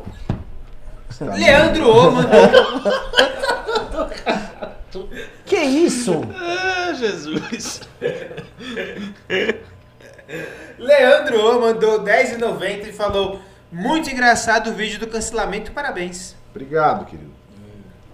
Ale Rodrigues mandou 2 reais e falou: Qual a pauta da manifestação dia 15? Vai dar bom? Pauta lá dentro. Não, não, qual a pauta? A, a pauta. Os com... Quer, quer, o. Congresso, só que eles vão colocar outras pautas. Lembra, lembra quando eles foram derrubar o Gilmar Pelas Mendes? É mais ou menos isso. reformas, coisas desse tipo, ah, pela reforma, pra passar as coisas do executivo. É isso. Mas basicamente é apoiar o presidente. Pode central. Marisa Riga, sempre conosco, mandou 3.060 ienes japoneses. Isso dá uns cento e sei lá quantos reais. Muito obrigado, Marisa. Só, só comentar aqui que a Vera tá ao vivo na TV Cultura e ela acabou de responder o Bolsonaro e ela humilhou o Bolsonaro publicamente. O Bolso- assim, o Bolsonaro. O nível de desonestidade do Jair Bolsonaro é muito grande. Ele falou que naquela. Para de falar mal do presidente e piar. É, mas calma, calma. É que assim, foi, foi grotesco. É, o, o, o. o que rolou foi o seguinte: o Bolsonaro falou que naquele print que a Vera tirou, que a Vera tirou, não, que a Vera recebeu, e a Vera recebeu o conteúdo dos vídeos que o Bolsonaro estava disparando para os outros, convocando para manifestação. O vídeo em si era um vídeo de 2015, Ele disse. onde Bolsonaro convocava para manifestação de 15 de março de 2015, convocada por nós nossa manifestação. Pois bem, o Bolsonaro falou isso e a Vera foi e mostrou o vídeo que o Bolsonaro divulgou e no vídeo que ele divulgou ali incluía a facada. Então falou, como é que o Bolsonaro em 2015 tomou uma facada? Como, ela falou assim, como o Bolsonaro pode? É, assim, é descarado o nível de mentira. Ele joga uma mentira pro público e o público compra e não quer saber. Ela refutou agora, o público do Bolsonaro vai falar, é mentira dela. Mas isso é foda. É a facada que volta pro passado. É. que Bolsonaro é um cara que ele transcendeu tanto que ele tá fora do tempo. Ele é que nem Deus. Próximo Pimba. Eu tô tentando pegar os tweets da Vera. Se quiser mostrar. Tá, pode, pode ir pegando, mas lê aí o Pimba. É, próximo Pimba, pai do senhor nem mandou 20 reais e falou: Boa noite, seus golpistas lindos. Gastei todo o meu dinheiro com prostituição e entorpecentes no carnaval. Vai faltar para os Pimbas. Ah, que bom. Bom investimento. A Nina Jordão tá apaixonada pelo Rubão, o motorista. Eu quero saber o seguinte, vocês aqui nos comentários. Um, vocês acham que o Rubão, o motorista, estava certo? E dois, você acha que nós estávamos... Eu tenho certeza que o Rubão vai ganhar. Tá? Um pro Rubão e dois a bancada. Como é que é o porte físico do Rubão? O Rubão, eu, eu, eu, vi a- eu tenho a foto no WhatsApp É um dele. senhor jovem, um jovem senhor? Não, é um, é um. Tem seus 53, 54 anos, uma barriga considerável, Ué. mas ainda um porte relativamente é, atlético, né? Ele dirige caminhão bastante, corado, tá tomando sol ali na estrada. É isso. É, tá bem dividido. O primeiro print que a Vera colocou no, no Twitter Hum. Mostra uma sequência de vídeos que o Bolsonaro teria mandado pra ela. O primeiro vídeo é dele na moto no Guarujá, que aconteceu agora. Aí depois desse vídeo, é o vídeo que ele fala que é de 2015. Curioso. Que é o vídeo de, de convocação de manifestação feito pra agora. Isso, é é um, é um vídeo com o, com o linho patriota. Opa, me confundi, pera, volta aqui. Pessoal, eu quero saber uma coisa. é, quem de vocês aqui querem o Rubão Patriota participando do MBL News? Só pra saber. Sim, um, vocês querem, dois, vocês não querem. Aí, ó, imagens do vídeo que, ela, que o Bolsonaro mandou da facada. Assim, cara, eu, eu, você pode discordar da Vera. Eu discordo da Vera em muitos pontos, tá? A Vera, é, duas semanas atrás, eu ficar me dando bronca no Twitter. Eu bati na. na como chama? Na, naquela queridinha de todo mundo lá. Aquela menina, aquela menina meio, meio patsa lá. A, meu Deus, a, Ana gosto de Paula. educação. Ah, Tabata, Amaral. Tabata Amaral. Vera ficou, me bateu. Né, me bateu umas duas, três vezes. Discordo em muitos pontos. Só que o fa- fato é o seguinte: quem conhecia a Vera do 3 em 1, quem conhece o trabalho da Jana, a Vera, ela é carne de pescoço. Ela, quando ela faz uma matéria, ela pesquisa a porra da matéria. Quando ela fala com a Ela fonte, ela trabalha fala. direitinho. Ela faz, ela faz o by the book, todo o trabalho jornalístico dela, sério. A Vera não solta fake news. Você pode não gostar do que ela fala.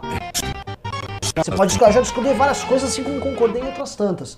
Só que a Vera não brinca em serviço. E se o presidente for comprar uma briga dele falando que ela soltou fake news, o presidente já perdeu essa briga. Já perdeu. Essa briga aqui é uma br- briga que não tem o que fazer. Próximo Pimba.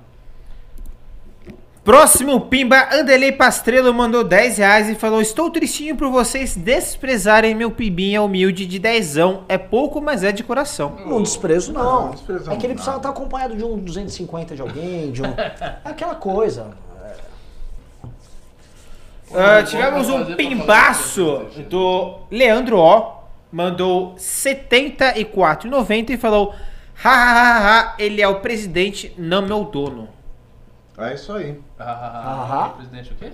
Ele é o presidente, não o meu A dono. minha frase. Ah. É. Rendeu, rendeu setentinho, ó. Setentinho. É. Aham. Ah, Davi Silva mandou 15 reais e não falou nada. E muito obrigado. Leonardo Guarizo Barbosa mandou 10 reais e falou: Já falei e repito, para mim, Bolsonaro nem para voto útil voto no poste. Mas hashtag ele nunca mais. Destruindo a ciência e pesquisa no Brasil. Acabou com o COAF e Lava Jato e o gado quieto. Parabéns, Minions. Gente, eu só queria lembrar, assim, isso, isso passou meio, meio solto. O Bolsonaro acabou com o Inmetro. Vocês souberam disso? Não, mentira. Não, fo- foi, eu vou, vou pegar aqui a notícia. Vocês não viram isso? quê? Bolsonaro. Foi durante o carnaval? É, é, foi durante o carnaval. Ah, eu- eu o Bolsonaro falou: vou implodir o Inmetro. E demitiu todo mundo. Ele disse que o Inmetro estava atrapalhando taxistas e caminhoneiros. Hã? É. Disse que eles mudaram uns, uns critérios de medição. Acho que é mais taxista do que Medição do caminhoneiro.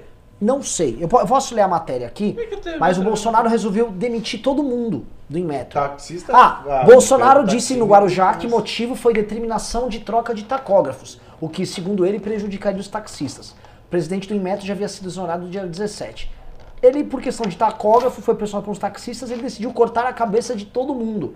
né? O problema é que o, o, o presidente, a Ângela, que, né, que era a presidente ali, ela foi é, colocada no cargo pelo Carlos da Costa, que estava inclusive no grupo Marketing Bolsonaro. Nem comentamos disso aqui, né? O Carlão do BNDES, o Carlos da Costa, que é secretário de Produtividade, Emprego e Competitividade do Ministério da Economia. E aí isso agrava mais, mais um pouquinho, mais uma pedrinha que você coloca na briga Bolsonaro e Guedes. Bolsonaro novamente preocupado com o eleitorado dele. Ó, o taxista vai ficar bravo comigo. E o, o Guedes, que é, vamos dizer, no fundo ele é na hierarquia, ele quem manda ali no Metro, sofrendo uma intervenção do Bolsonaro. O Bolsonaro acabou com o Metro. Assim. Só colocando aqui, né, pessoal? Alguém ouviu falar do grupo de WhatsApp Marketing Bolsonaro? Não, a Vera soltou uma matéria ontem, né, num grupo que vazaram lá os conteúdos. Tava aquele Facuri, aquele cara que banca Minion, o dono daquele site Crítica Nacional com aquele Paulo Enes. O cara que banca um monte de coisa. Tava esse membro do Ministério da Economia. Tava o Caio Coppola, comentarista político, agora tá na CNN, num grupo que chama Marketing Bolsonaro. Eu, assim, eu não vou fazer nenhum julgamento, vocês que façam. Próximo Pimba. Bruno BL mandou 10 reais e falou: a oposição do MBL ao governo é xadrez 4D. Tudo foi planejado de antemão com o mito. MBL e Bolsonaro fazem estratégia das tesouras. Caralho, o cara pegou a gente. Olha, a esquerda pode falar? entrar numa pira dessa, viu? Em algum momento da sua O que, que trajetória. nós vamos falar? O Ricardo, o Henri Bugalho gravou um vídeo sobre isso ano passado. Sério? É, tô falando. O Henri Bugalho. Olha, e se o que está acontecendo é uma grande estratégia que o Nando Moro, o MBL batem de um lado e tal, e a esquerda fica alijada da oposição?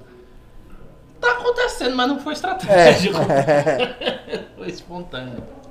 Gerson Prado mandou 20 reais e falou: após agredir, difamar e caluniar a todos ao redor, inclusive a própria base de apoio, o que resta ao presidente? É má fé ou burrice mesmo? É uma mistura de, dos dois. Não é impossível, não. É uma mistura. Falei com o Baiano agora, hein? É uma mistura. Ah, mistura. Mistura, bicho. O Warrior Craft Log mandou 2 reais e falou: o vídeo do Pavinato foi muito bom, parabéns. Obrigado, querido. Não, vídeo maravilhoso. Muito obrigado. André Lemes mandou 5 reais e falou: dólar alto é bom para Guedes, favorece exportações, favorece investimentos estrangeiros, privatizações e valoriza as reservas usadas para debitar dívida. É, teoricamente tem essas três coisas. A questão é que a exportação não está tão alta assim e isso também não foi planejado. Que se diga isso. Que ele, tá, que ele vai tentar aproveitar conjunturalmente, ok, mas planejado não foi. Rodrigo Pereira mandou 5 reais e falou: Resposta aos porquês de vocês. Porque o Estado não tende a diminuir, sempre irá querer aumentar, é um parasita vivo. Continuem sonhando. Como é que é? Porque o Estado tende a aumentar, ele é um parasita vivo, ele nunca vai diminuir. Isso não, até os libertários adoram ficar falando isso aí. É, às, às vezes o Estado diminui, de- depende da, da redução. Às vezes tem redução de carga tributária, às vezes aumenta uma coisa, diminui outra. Próximo Pimba? Sim. Leandro O mandou 54,90 e falou: Parabéns por lançar o Rubinho. Ficamos mais tranquilos de saber quem o Horden vai puxar. Mais pra frente mostrem a chapa de vereadores do Patri. Olha, eu não sei como é que a gente pode falar na, na- aqui, mas eu não sei se eu posso já anunciar alguma coisa aqui. Posso? Não sei, você que é o Marechal. Não, não, em do ponto de vista jurídico, eu lei posso? eleitoral. Pode, Ah, pode, posso? Não, pode, vamos lá. pode. Só vou comentar alguns nomes da chapa, tá? Rubinho, Fernando Holliday, Tiago Pavinato, que tá aqui, pré-candidato a vereador do município de São Paulo, Marlon do Uber, que teve uma votação expressiva representando os uberistas em São Paulo, saiu pelo Partido Novo, largou o Novo, tá indo para Aliás, estou muito, muito surpreso, né? Porque tem a galera que ama o Novo aqui. Novamente, eu amo os parlamentares do Novo. Sou amigo de todos. Mas acho a estrutura do Novo uma vergonha. Né? acho escroto as coisas que o Novo faz. E grandes nomes do Novo aqui em São Paulo, que estão indo concorrer a vereador, estão vindo para a chapa do Arthur. Talvez porque o convívio político numa organização como a nossa, que o, o- basicamente Patriotas, hoje está com pessoas do MBL tocando no município de São Paulo, seja um convívio mais respeitoso, não trate o candidato e o político como um imbecil. Talvez, né? Porque é não, isso que não fa... não trata o candidato como imbecil e não traz imbecil para ser candidato. Sim. né? Ótimo slogan. Leonardo Guarizo Barbosa mandou 20 reais e falou: Agora me responda, mancada, o que é mais engraçado? Bolsominions, Ancapistolas ou Petralhada? Estou falando dos extremistas, não dos razoáveis. Afinal, temos que manter o debate, pois nem garantia temos que nós estamos certos. Petralhada. O, o- o Ricardo ele tá muito nessa coisa assim, vamos voltar às raízes pra bater na esquerda.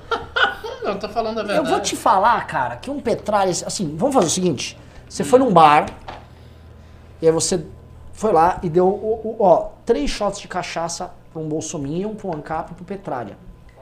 Qual seria, pensa bem, você vai lá trocar ideia. Você acha que o Petralha seria o pior?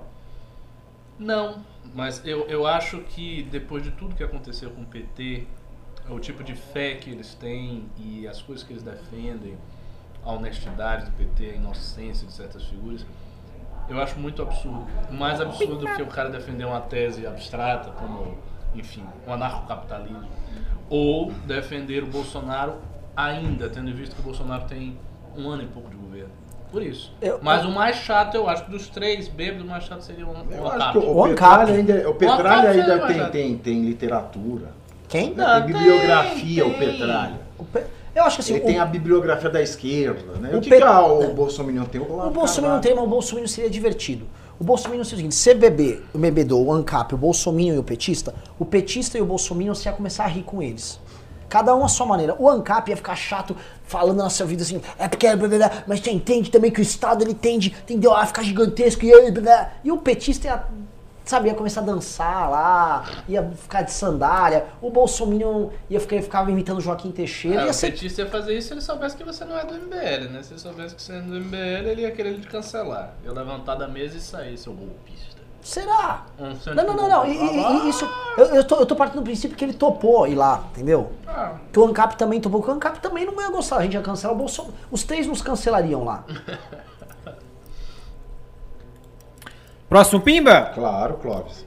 É, é, é, é Anderley, Pa- Anderley Pastrello mandou 10 reais e falou: Se o corona escalar, Jair Bolsonaro não terá como usar cadáveres como desculpa. Isso vai causar um estrago catastrófico no governo. Não, mas veja bem, se, se, se você tiver uma epidemia de coronavírus, ele pode dizer que essa epidemia derrubou a economia, que está atrapalhando todo o Brasil, dá, dá pra usar. Não é que ele vai dizer que é culpa das pessoas que estão doentes. Ele vai dizer que a doença chegou e foi uma circunstância para a qual a gente não estava preparado. É. Ele pode dizer até que é um ato de Deus contra as pessoas que o detratam. Nossa, se ele disser isso. Não, se ele disser isso é muito escroto. Deus se Um dia sem ódio. Nem pode dizer isso, só um comentário, porque o coronavírus mata mais velho, né? É. Então a base, a base eleitoral dele vai estar ameaçada. Um dia sem ódio é um dia em vão, mandou 5 reais e falou: Espero que com a legaliza- legalização do jogo, esses velhos bolsominions desocupados parem de ficar enchendo na internet.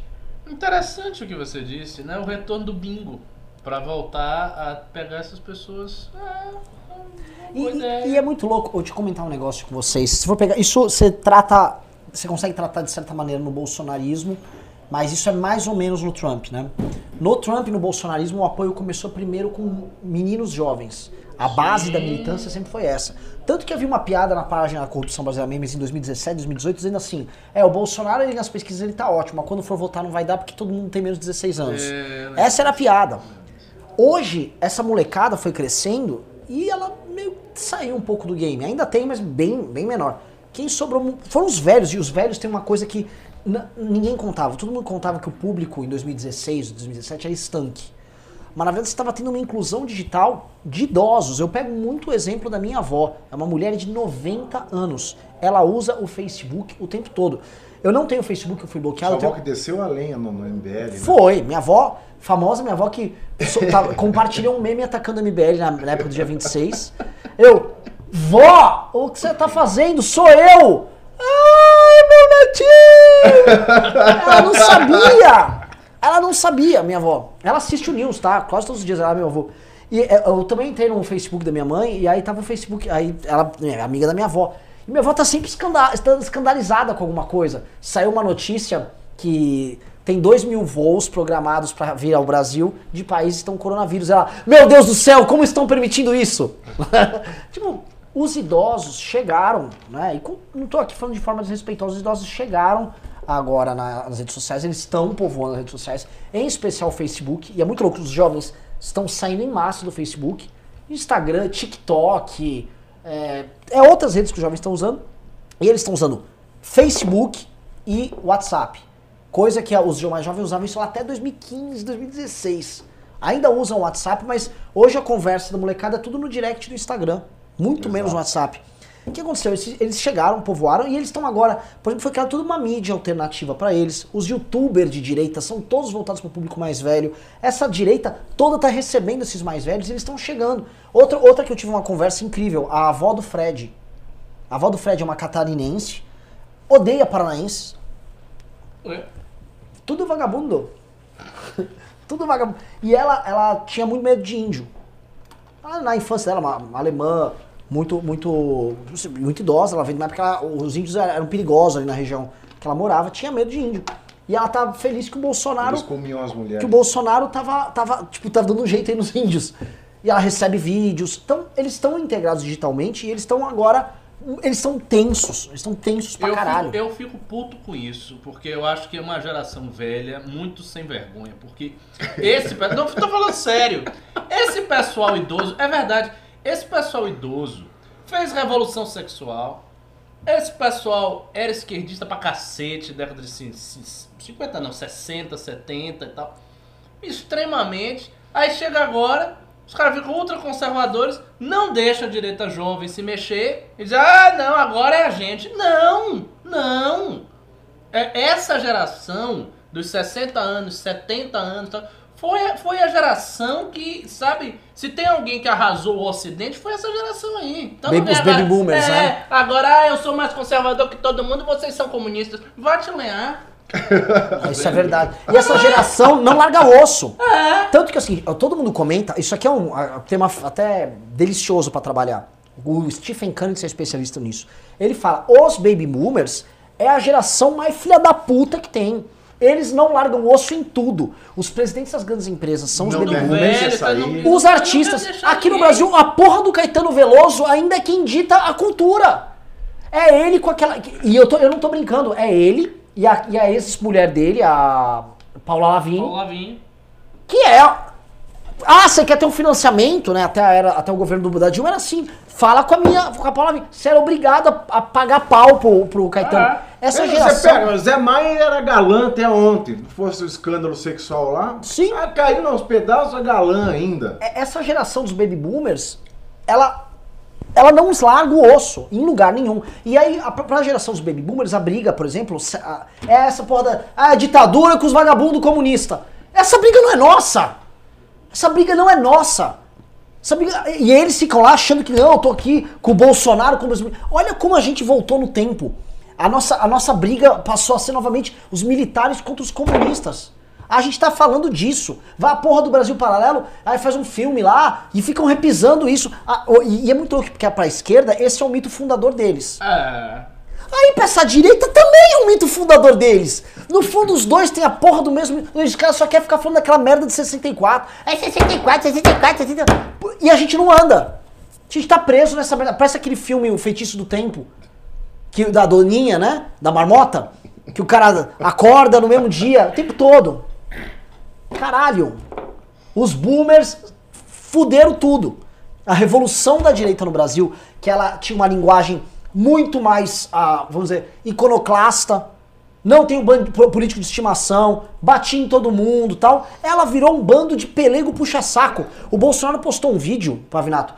Ah, o, o Aliança está no carnaval. Era um monte de vovô e vovó, todos com mais de 70 anos dançando Não, com roupa exemplo, do Aliança. você pega o jornalismo também. O, o, o J.R. Guzzo. Devia estar dando milho pras pombas. O que, que tá fazendo ali? Não, e O que, Guzo, e nossa. o que mais me revolta é isso que eu falei. Não era uma geração conservadora, foi uma geração que fez tudo isso. Tudo que havia de mais esquerdista, de mais. Essa geração que fez, a geração fez isso, literalmente fez isso. Aí depois se arrependeu, ficou triste e agora virou super conservadora. Vai, quer dizer, várias pessoas aí de 70 anos que quando era jovem era hippie.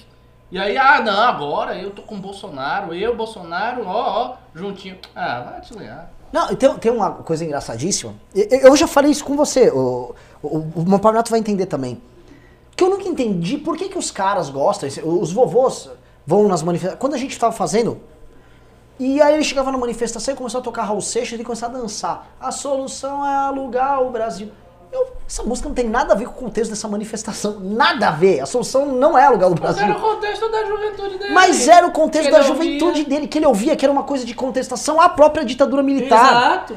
E aí eles ouvem replicantes, nenhum de nós nas manifestações. O próprio Legião Urbana, Cazuza, Brasil, mostra a tua cara. Puta de um comunista. O Cazuza terminou a carreira cantando A burguesia fede. E aí os caras ou querem ouvir isso na manifestação. Eles querem. to- que, que manifestação não. Tem um cara que leva uma playlist de músicas de Trilha do manifestação. VPR é típica disso. Não é? Era um trilha sonora com música de baby boomer, que eles ouviam pra questionar a direita. Música de esquerda. E eles acham isso a coisa mais normal do mundo.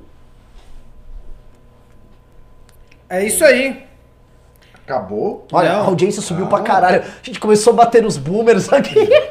A audiência... Não, pessoal, eu, Olha, eu tô vendo eu, eu sinto não gosta, dizer, não, as pessoas sentem eu sinto lhe dizer, nós vamos ser das notificados é, pelo Ministério Público, porque a gente tá, já entrou no Discurso estatuto do idoso aí, hein? Nós vamos ter problema com isso aí. Vamos lá, Riso. Anderley Pastrello mandou 10 reais e falou: Eu creio que Moro é um homem leal, digno e principalmente abnegado. Porque ele sabe o poder latente que tem e se ele bater o pé, Jair Bolsonaro corre. Mas dizem que JK também não queria ser político. Também não é assim, né? Se ele bater o pé, Bolsonaro corre. Não vamos, não vamos exagerar. Se o Moro saísse do governo agora, tivesse uma postura de enfrentamento, ele ia sofrer muito ataque dos minions, ia dividir a galera. Não seria ser uma briga ganha e fácil. E ele já não é mais juiz, não vai ter nenhum posto de destaque, ele vai É. chegar em 2022 esquecido, porque a memória do brasileiro, ó. O pessoal aqui nos comentários só tá falando de baby boomer, né? Agora só quer saber baby boomer. O- o- uma coisa que o pessoal não entende é que o baby boomer é a, primeira, a geração mais mal acostumada de todas. Eles são filhos da, da geração, da geração de ouro, geração gloriosa, geração que foi pra Segunda Guerra Mundial. Exa exatamente, E que eles- era a geração boa mesmo, É. que foi pra guerra e tal. Aí veio esse pessoal que destruiu todo o trabalho dessa geração e agora eles querem reconstruir do jeito que eles querem e impedir os jovens de fazer qualquer coisa. É? Então eles pesam sobre a nossa geração. E assim, só pra dar um exemplo de como o baby boomer é uma parada louca, a geração dos meus pais, que é a geração pós-baby boomer, a geração de, de transição, essa geração não, não ascendeu ao poder, essa geração não virou presidente das grandes empresas, porque os boomers estavam por cima. O boomer, ele não larga o osso, porque ele também é a primeira geração a ter uma natalidade, uma, uma Longevidade. uma longevidade muito, muito grande. Exatamente. O boomer tá aqui até agora e ele não, ele é rico, porque lógico, tá vivendo, ou tá vivendo de aposentadoria, ou tá, é dono de bens de capital e tal. O boomer tá bem. E o boomer quer continuar metendo bedelho, não deixa a roda girar. Boa noite pra vocês, vou dormir. Sou velho, mas sou mito. Cala a boca. Muito bom esse comentário. Cannibal McDonald mandou 5 reais e falou: O Kim também foi a favor da PEC do orçamento impositivo e fez vídeo defendendo. Essa PEC é ruim agora que estamos com déficit. Hashtag risocracia em vertigem. Risocracia vertigem, muito bom. É Vamos isso? lá. É. Bogoio mandou 2 reais e falou: Cadê os homens do botão dourado e o Rubens? Isso é um, é um é um novo. A gente já tem a Taturis Teixeira. Esse aqui é um trend que diminuiu, né? O ursinho ursal. É, mas outro aqui nosso é o, é o Homem do Botão Dourado. Quando eles vierem, ninguém se Eu acho que tem que se criar um personagem com ele. Se- O Ruben? Eu acho. É, também acho. Tá ali, tô vendo ele ali, ó. Vai faça um personagem satírico, pense nisso, pô. Bruno BTT mandou 5 reais e falou: Só pra doar algo, Moro 2026. Deadpool Marvado mandou 2 reais e não falou nada. Alberto Seabra mandou 10 reais e falou: Pelo caminhoneiro, kkkkkk, teria mais gente com o Rubens do que no dia 15. Deadpool Marvado mandou mais 2 reais e falou: Quero fazer o MBL na minha cidade. Em Arujá, né? É, alguém chama o Carratu aqui, por favor? Catu! Corre! Por que, que você não vai tomar um chopp? Não precisa correr, não, cara. Tu vê, Ei, tranquilo. Carratu! Não, não é nada urgente, não. Vai relaxa. tomar! Um chopp. Não, não, não, Carratu, você tá me fazendo passar vergonha ao vivo novamente. Vai ali, O velho. rapaz quer montar um núcleo do MBL em Arujá e não consegue. Vai ali, velho. Arujá, Arujá. Claro, perdão. já. É aqui no interior de São Paulo. Olha, a caixa de mensagem tá vazia. Eu passei pro, pra Carol o caso dele. Eu Ah, sei- é? Acho que sei até quem é que quer ser prefeito. Ele quer sair pra... Já? É. Ah, ele, pô, Já em Arujá? já nem, já nem, Já, já, que nem, ele nem sentar na janelinha, ele quer pegar o trem Pelo, mesmo. é, pelo que eu entendi é isso. Pelo que ele falou. Eu passei pra Carol. Ele até falou comigo. Quem é Carol? Ele. Tá, deixa eu só dar um abraço aqui, eu adoro o Carratu, tá? A gente enche o saco dele, mas a gente ama o Carratu.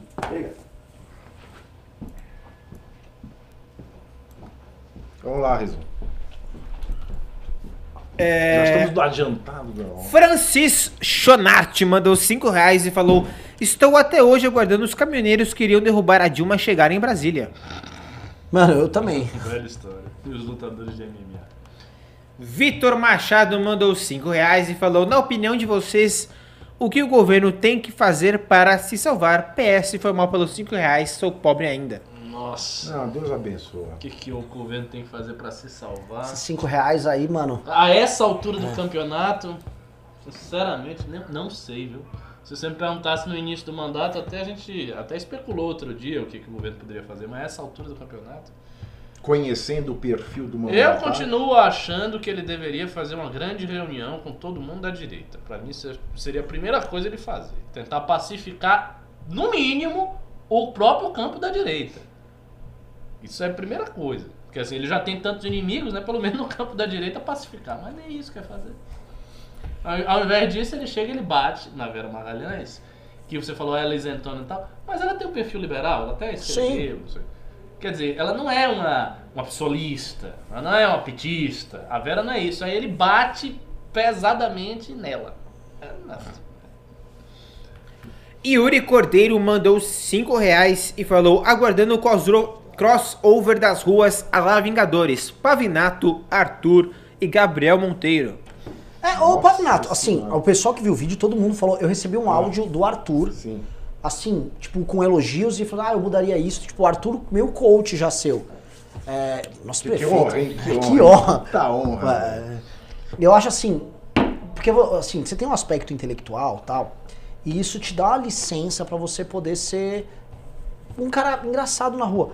Cara, grave mais vídeos assim. Então vamos fazer, vamos fazer. Já, o próximo já tá. Já tá engendrado. Ótimo. Cannibal McDonald mandou mais 5 reais e falou: Alan dos Panos era um mendigo que dormia embaixo de ponte. De repente. de repente, ele grudou as gengivas no saco do Bonaro e hoje. E hoje mora em Brasília. Acho isso muito engraçado. É, ele é muito Que engraçado. muito É bom que você acha que você tá pagando, né? Mendigo que morava debaixo da É. ponte. Naldo L. Santos mandou 10 reais e falou: O Brasil não é só agro, dólar alto fode todo mundo, vai foder todo mundo para meia dúzia do agro ganhar absurdo. Fora que os produtos agrícolas ficarão mais caros para todos nós. Eu acho horrível, porque encarece os livros que eu compro na Amazon. É verdade, Naldo. E a vodka e a água de coco também vão subir. Pois é. Richard Brito mandou 5 reais e falou: Pimba é uma forma efetiva de ajudar o MBL ou a maior parte vai para o YouTube. E 30%. pede pro pessoal conhecer os vídeos do Rubinho. É, vai 30% pro YouTube, mas assim, ainda é uma forma bem efetiva. A gente precisa. Eu, inclusive, eu vou botar na tela a forma mais efetiva possível. Cadê aqui meu. meu... Ah, eu perdi a parada. Torne-se um doador recorrente. Isso, exatamente isso. Achei, achei, MBL. achei. Plau, tá aí. Doa aí um real por dia. Um real por dia, você não faz nada com um real por Sim. dia. Se você doa pra gente, não tem nem. O YouTube não come 30%, porque não tem nada a ver com o YouTube. Então vai lá. É isso aí. Tá na tela, acesse mbl.org.br barra contribua e seja um doador recorrente. Thiago Cardoso mandou 10 reais e perguntou cadê o velho do MBL? Tá, o- é o, é o Lorenzetti? É, cara, ele, tá na. tem, ele tem um negócio do, do PV, né? Ele tá bem animado com essa, essa Ah. possibilidade dele no PV. Nasceu burro, não aprendeu nada, esqueceu metade, mandou 20 reais e falou: Essa do em metro o Bozo acertou. Estavam querendo trocar os tacógrafos de todos os táxis ao valor de 400 reais cada. Puro lobby ao estilo troca de tomadas ou kit de primeiros socorros. Mas será que não dá pra resolver sem destruir o Sim, órgão, né? é. Será que tava todo mundo vendido pra um lobby ali?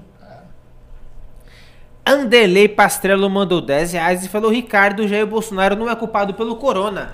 mas pode ser responsabilizado seu despreparo, a incompetência e o descaso da nossa estrutura de saúde ficar escancarada por uma crise. Não, isso é verdade. Assim, se, se você tiver uma epidemia aqui no Brasil muito grave e ficar escancarado isso, eu acho que sim. Mas até alguém perguntou sobre o Mandetta. Me parece que o Mandetta é um ministro razoável. Eu não, não sei se no Ministério da Saúde iria acontecer esse Eles vão até adiantar a vacinação de gripe. É, acho, acho que Eu não não. sei o que tem a ver, né? Que o vírus é totalmente diferente, mas vão adiantar a vacinação de gripe por conta do coronavírus.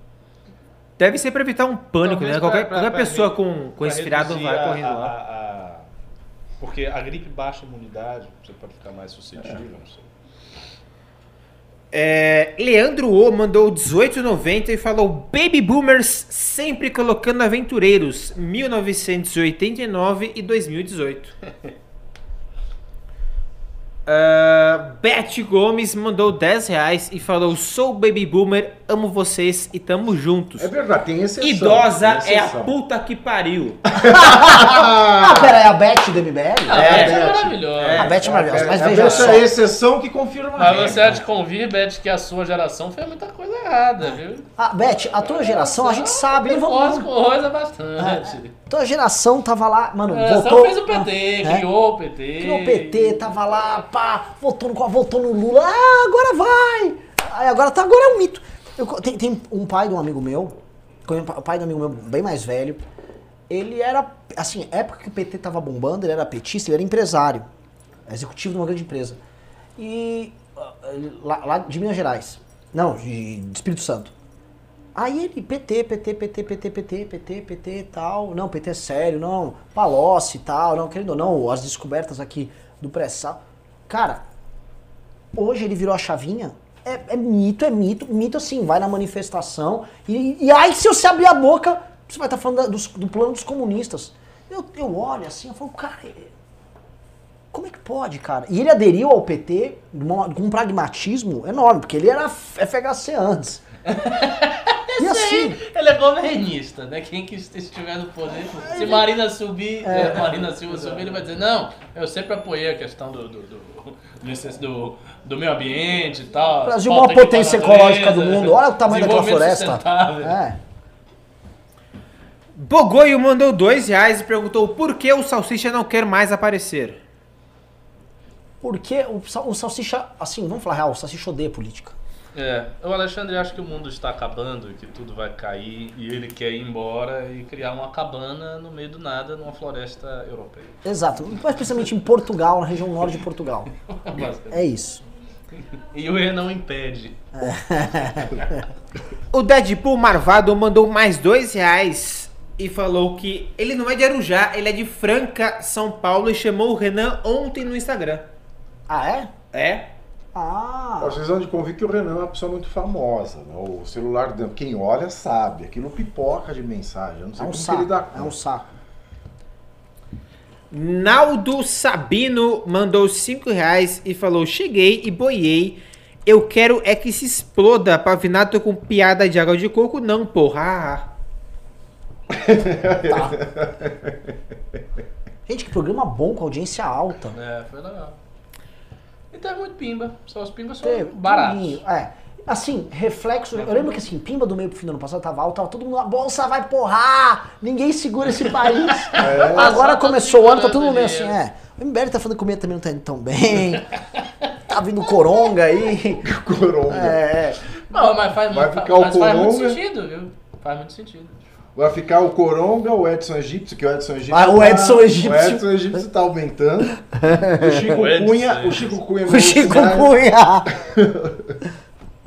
É isso aí. Gente, brasileiro pode prestar? Desde a minha primeira infância, eu vejo campanha de conscientização contra a dengue. De- sempre. Sempre. Só aumenta a pó de caso de dengue. Você quer esperar o que do voto do brasileiro?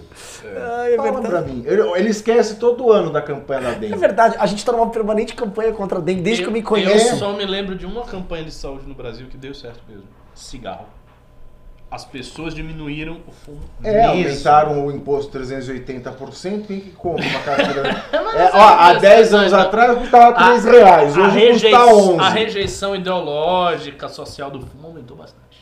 Fazer uma pergunta, eu nunca fiz isso. A gente vai precisar gravar pra amanhã cedo o vídeo pro canal, tá? Que tema vocês querem que a gente aborde? Eu não vou sugerir. Sugiram nos comentários e vocês se decidam, comecem a brigar. Não, tem que ser esse, esse aqui. O que vocês querem. E vocês querem, ah, quer um do Pavinato ou quer do Ricardo, quer que eu faça? Eu, por mim, nem, nem quero fazer. Se vocês quiserem gravar, se quiser gravar uma análise dupla, É, vocês eu não dois, quero não, então não. Fome, velho. Eu Já não- são 10 horas da noite. É. tá? Acabou o pimba, Riso? Acabou, Acabou, Pimba. Só tô acabou, vendo acabou. o pessoal falar aqui e a gente termina É. o programa. Boomers é o tema de amanhã. Estão mandando uns. É, já é o terceiro tema: Baby Boomers, Boomers, Animes. Animes. Boomer, invasão de caminhoneiros, geração Por, Baby por que você não faz uma entrevista com o Rubens? Caralho, mano, é bastante boomer, viu? Ricardo é um homossexual islâmico? Isso foi ótimo. É, Não, não. Eu sou só muçulmano. Por que pararam com o teste do sofá? Porque é assédio. É, é, é o, ia desmonetizar de qualquer forma. O Ulisses Júnior mandou 10 reais e falou: deu tão certo a campanha contra o cigarro que ela até elegeu um presidente do Paraguai, dono de fábrica de cigarros que vende de forma legal para o Brasil. Isso é verdade. É verdade. Vamos lá, racismo da Manu Gavassi, direita travequê, baby Racismo boomer, travestismo. Eu vi o caso do racismo ali. É, a Manu Gavassi tinha um casal que era tipo um loiro com uma loira, tal. Eu falei assim, ai, eu acho tão lindo casais que eles são parecidinhos, tipo branquinho com branquinho, pretinho com pretinha. Besteira. E não é. estético. É, um negócio. A, a Beth Gomes falou que vai, vai sobrar para ela o vídeo de amanhã. A Beth Gomes, porque é do boomer, né? É. Ô, ô, Ricardo, tem muita gente falando que você tá com abadá ainda. Hã? É, eu tô com a mesma roupa, mas ela tá limpíssima. Não, o abadá, velho.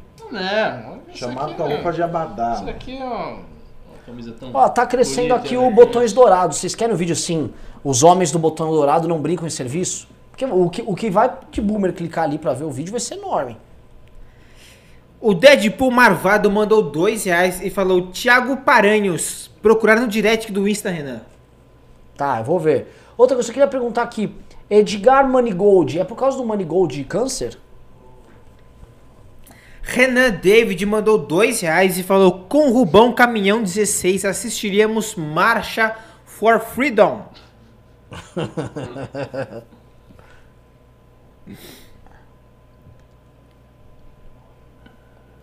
Cavaleiro Zodíaco. É, tá crescendo aqui os Cavaleiros do Zodíaco, viu? Ricardo, vi um canal espanhol sobre Cavaleiros do Zodíaco, Né? com interpretações filosóficas. Ah, me passe. Bom. Eu tô, eu tô revendo. Bom. Eu já tô na terceira temporada, eu acho que. 14 episódio. Ah, o Edgar Manigold confirmou. É o Manigold de câncer, grande. Sabe assim, né? Ele, ele é do Lost Canvas e o, e o Cavaleiro de Câncer lá era fodão, era um cara bom. Bom, vamos é, o encerrar. Máscara da Morte era fraco. Então vamos encerrar o programa. Pessoal, sob o auspicioso olhar dos Peraí, eu acho- Nossa, eu tô. Eu acho que vai ter. Esse menino me conhece há séculos. Baruquiá. É, é, é você, o, o Thiago, o violinista? Sério? Diga aí se é você. Eu não vejo esse, esse cara há anos. O... Confirma se o Pedro vai fazer o. Aí, por favor. Juliano Lerrer mandou 5 reais e falou: Cheguei agora e nem sei as pautas, só, só pra dar um oi e boa noite nesse fim de live que deve ter sido top. Ô Baruque, diga aí se. Responda Ah, o Juliano, por favor. O que que vai responder? O Juliano Lerrer. Abraço. Eu não vi a mensagem. É, você tá distraído aí no Ah, celular. cheguei agora e iniciei as pautas. Só pra dar um oi, boa noite nesse fim de live. que deve ser- ter uma mensagem agora. Boa, boa noitíssima pro senhor, belíssimo programa. Olha, ó, o cara mandou Katsu X, é um bom canal de cavaleiro. Conheço o Katsu X, acompanho, vi todos os vídeos deles já, inclusive com a análise do cavaleiro. Só que eu tô pronto pra fazer análises melhores que o do Katsu X. Ricardo, preciso que você faça análise do Cavaleiro do Zodíaco. Tem muita coisa lá. Deixa eu, reassistir. Oh, o espanhol fez uma sobre o, a questão do tigre e do dragão, né? Aquela coisa do yin yang também. Ele vai pro yin yang, tigre e dragão, justiça versus poder. E ele vai explicar o Doco de Libra como tigre e o Shiryu como dragão e a personalidade de cada um. Puta trabalho. Muito bom. Então, Fred. Muito bom. Lucas Tomé Assunção mandou dois reais e falou: precisam levar o Paulo Matias para o Patriotas. Oh, eu não posso, eu não posso só expor coisas que ainda não são oficiais. Não posso abrir coisas que ainda não, não estão abertas para o grande público. Só tô falando assim, você imagina que ele é um bom nome? Imagina. A gente só vai trabalhar com nome bom. Só digo isso. Olha aqui um vídeo aí pro nosso prefeito. Pavinato versus Arthur no supino. Tá vendo? Pô, dava um vídeo bom, hein? Dava, dava. Olha, por que a gente não faz um campeonato de vocês? Você também é bom, né? Ah, Olha o tamanho do cara, pô. É lógico que eu vou perder. né? Campeonato não, eu posso ir lá treinar. Dar, um treinozinho. Então tá, bom. Não, não, não sei aqui, o pessoal tá entre boomers, cavaleiros do zodíaco e anarcocapitalismo.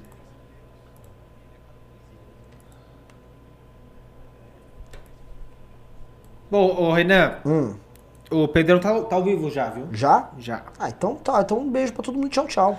Ulisses Júnior mandou 10 reais e falou: Renan, faz uma análise da entrevista da professora Débora para o Milton Neves. É, Existe essa entrevista? Que? Que? O Milton Neves, o comentarista de futebol? É. Não. Da- Não, não é possível. Não, não, não, não, Isso, não, não, não, não, Você tá sacaneando, não é possível. Milton Neves Não é e. Débora.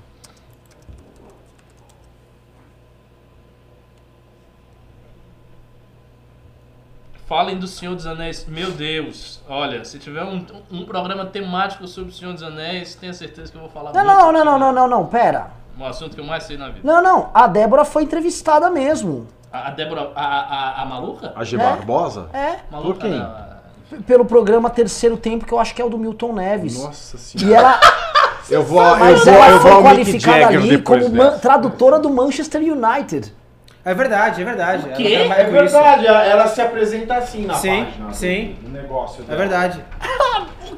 Eu, I, I rest Não, my o case. mundo- o mundo não existe o mundo, mais. O mundo, a- o Manchester. Agora, pergunta pra, pra Débora G. Barbosa se dá pra jogar bola, se dá pra jogar futebol com bola plana. Ela é vizinha do Savarro, hein? Meu Deus, velho. Não, eu vou ver essa entrevista A depois. Débora é vizinha do Savarro. Ah, é? É,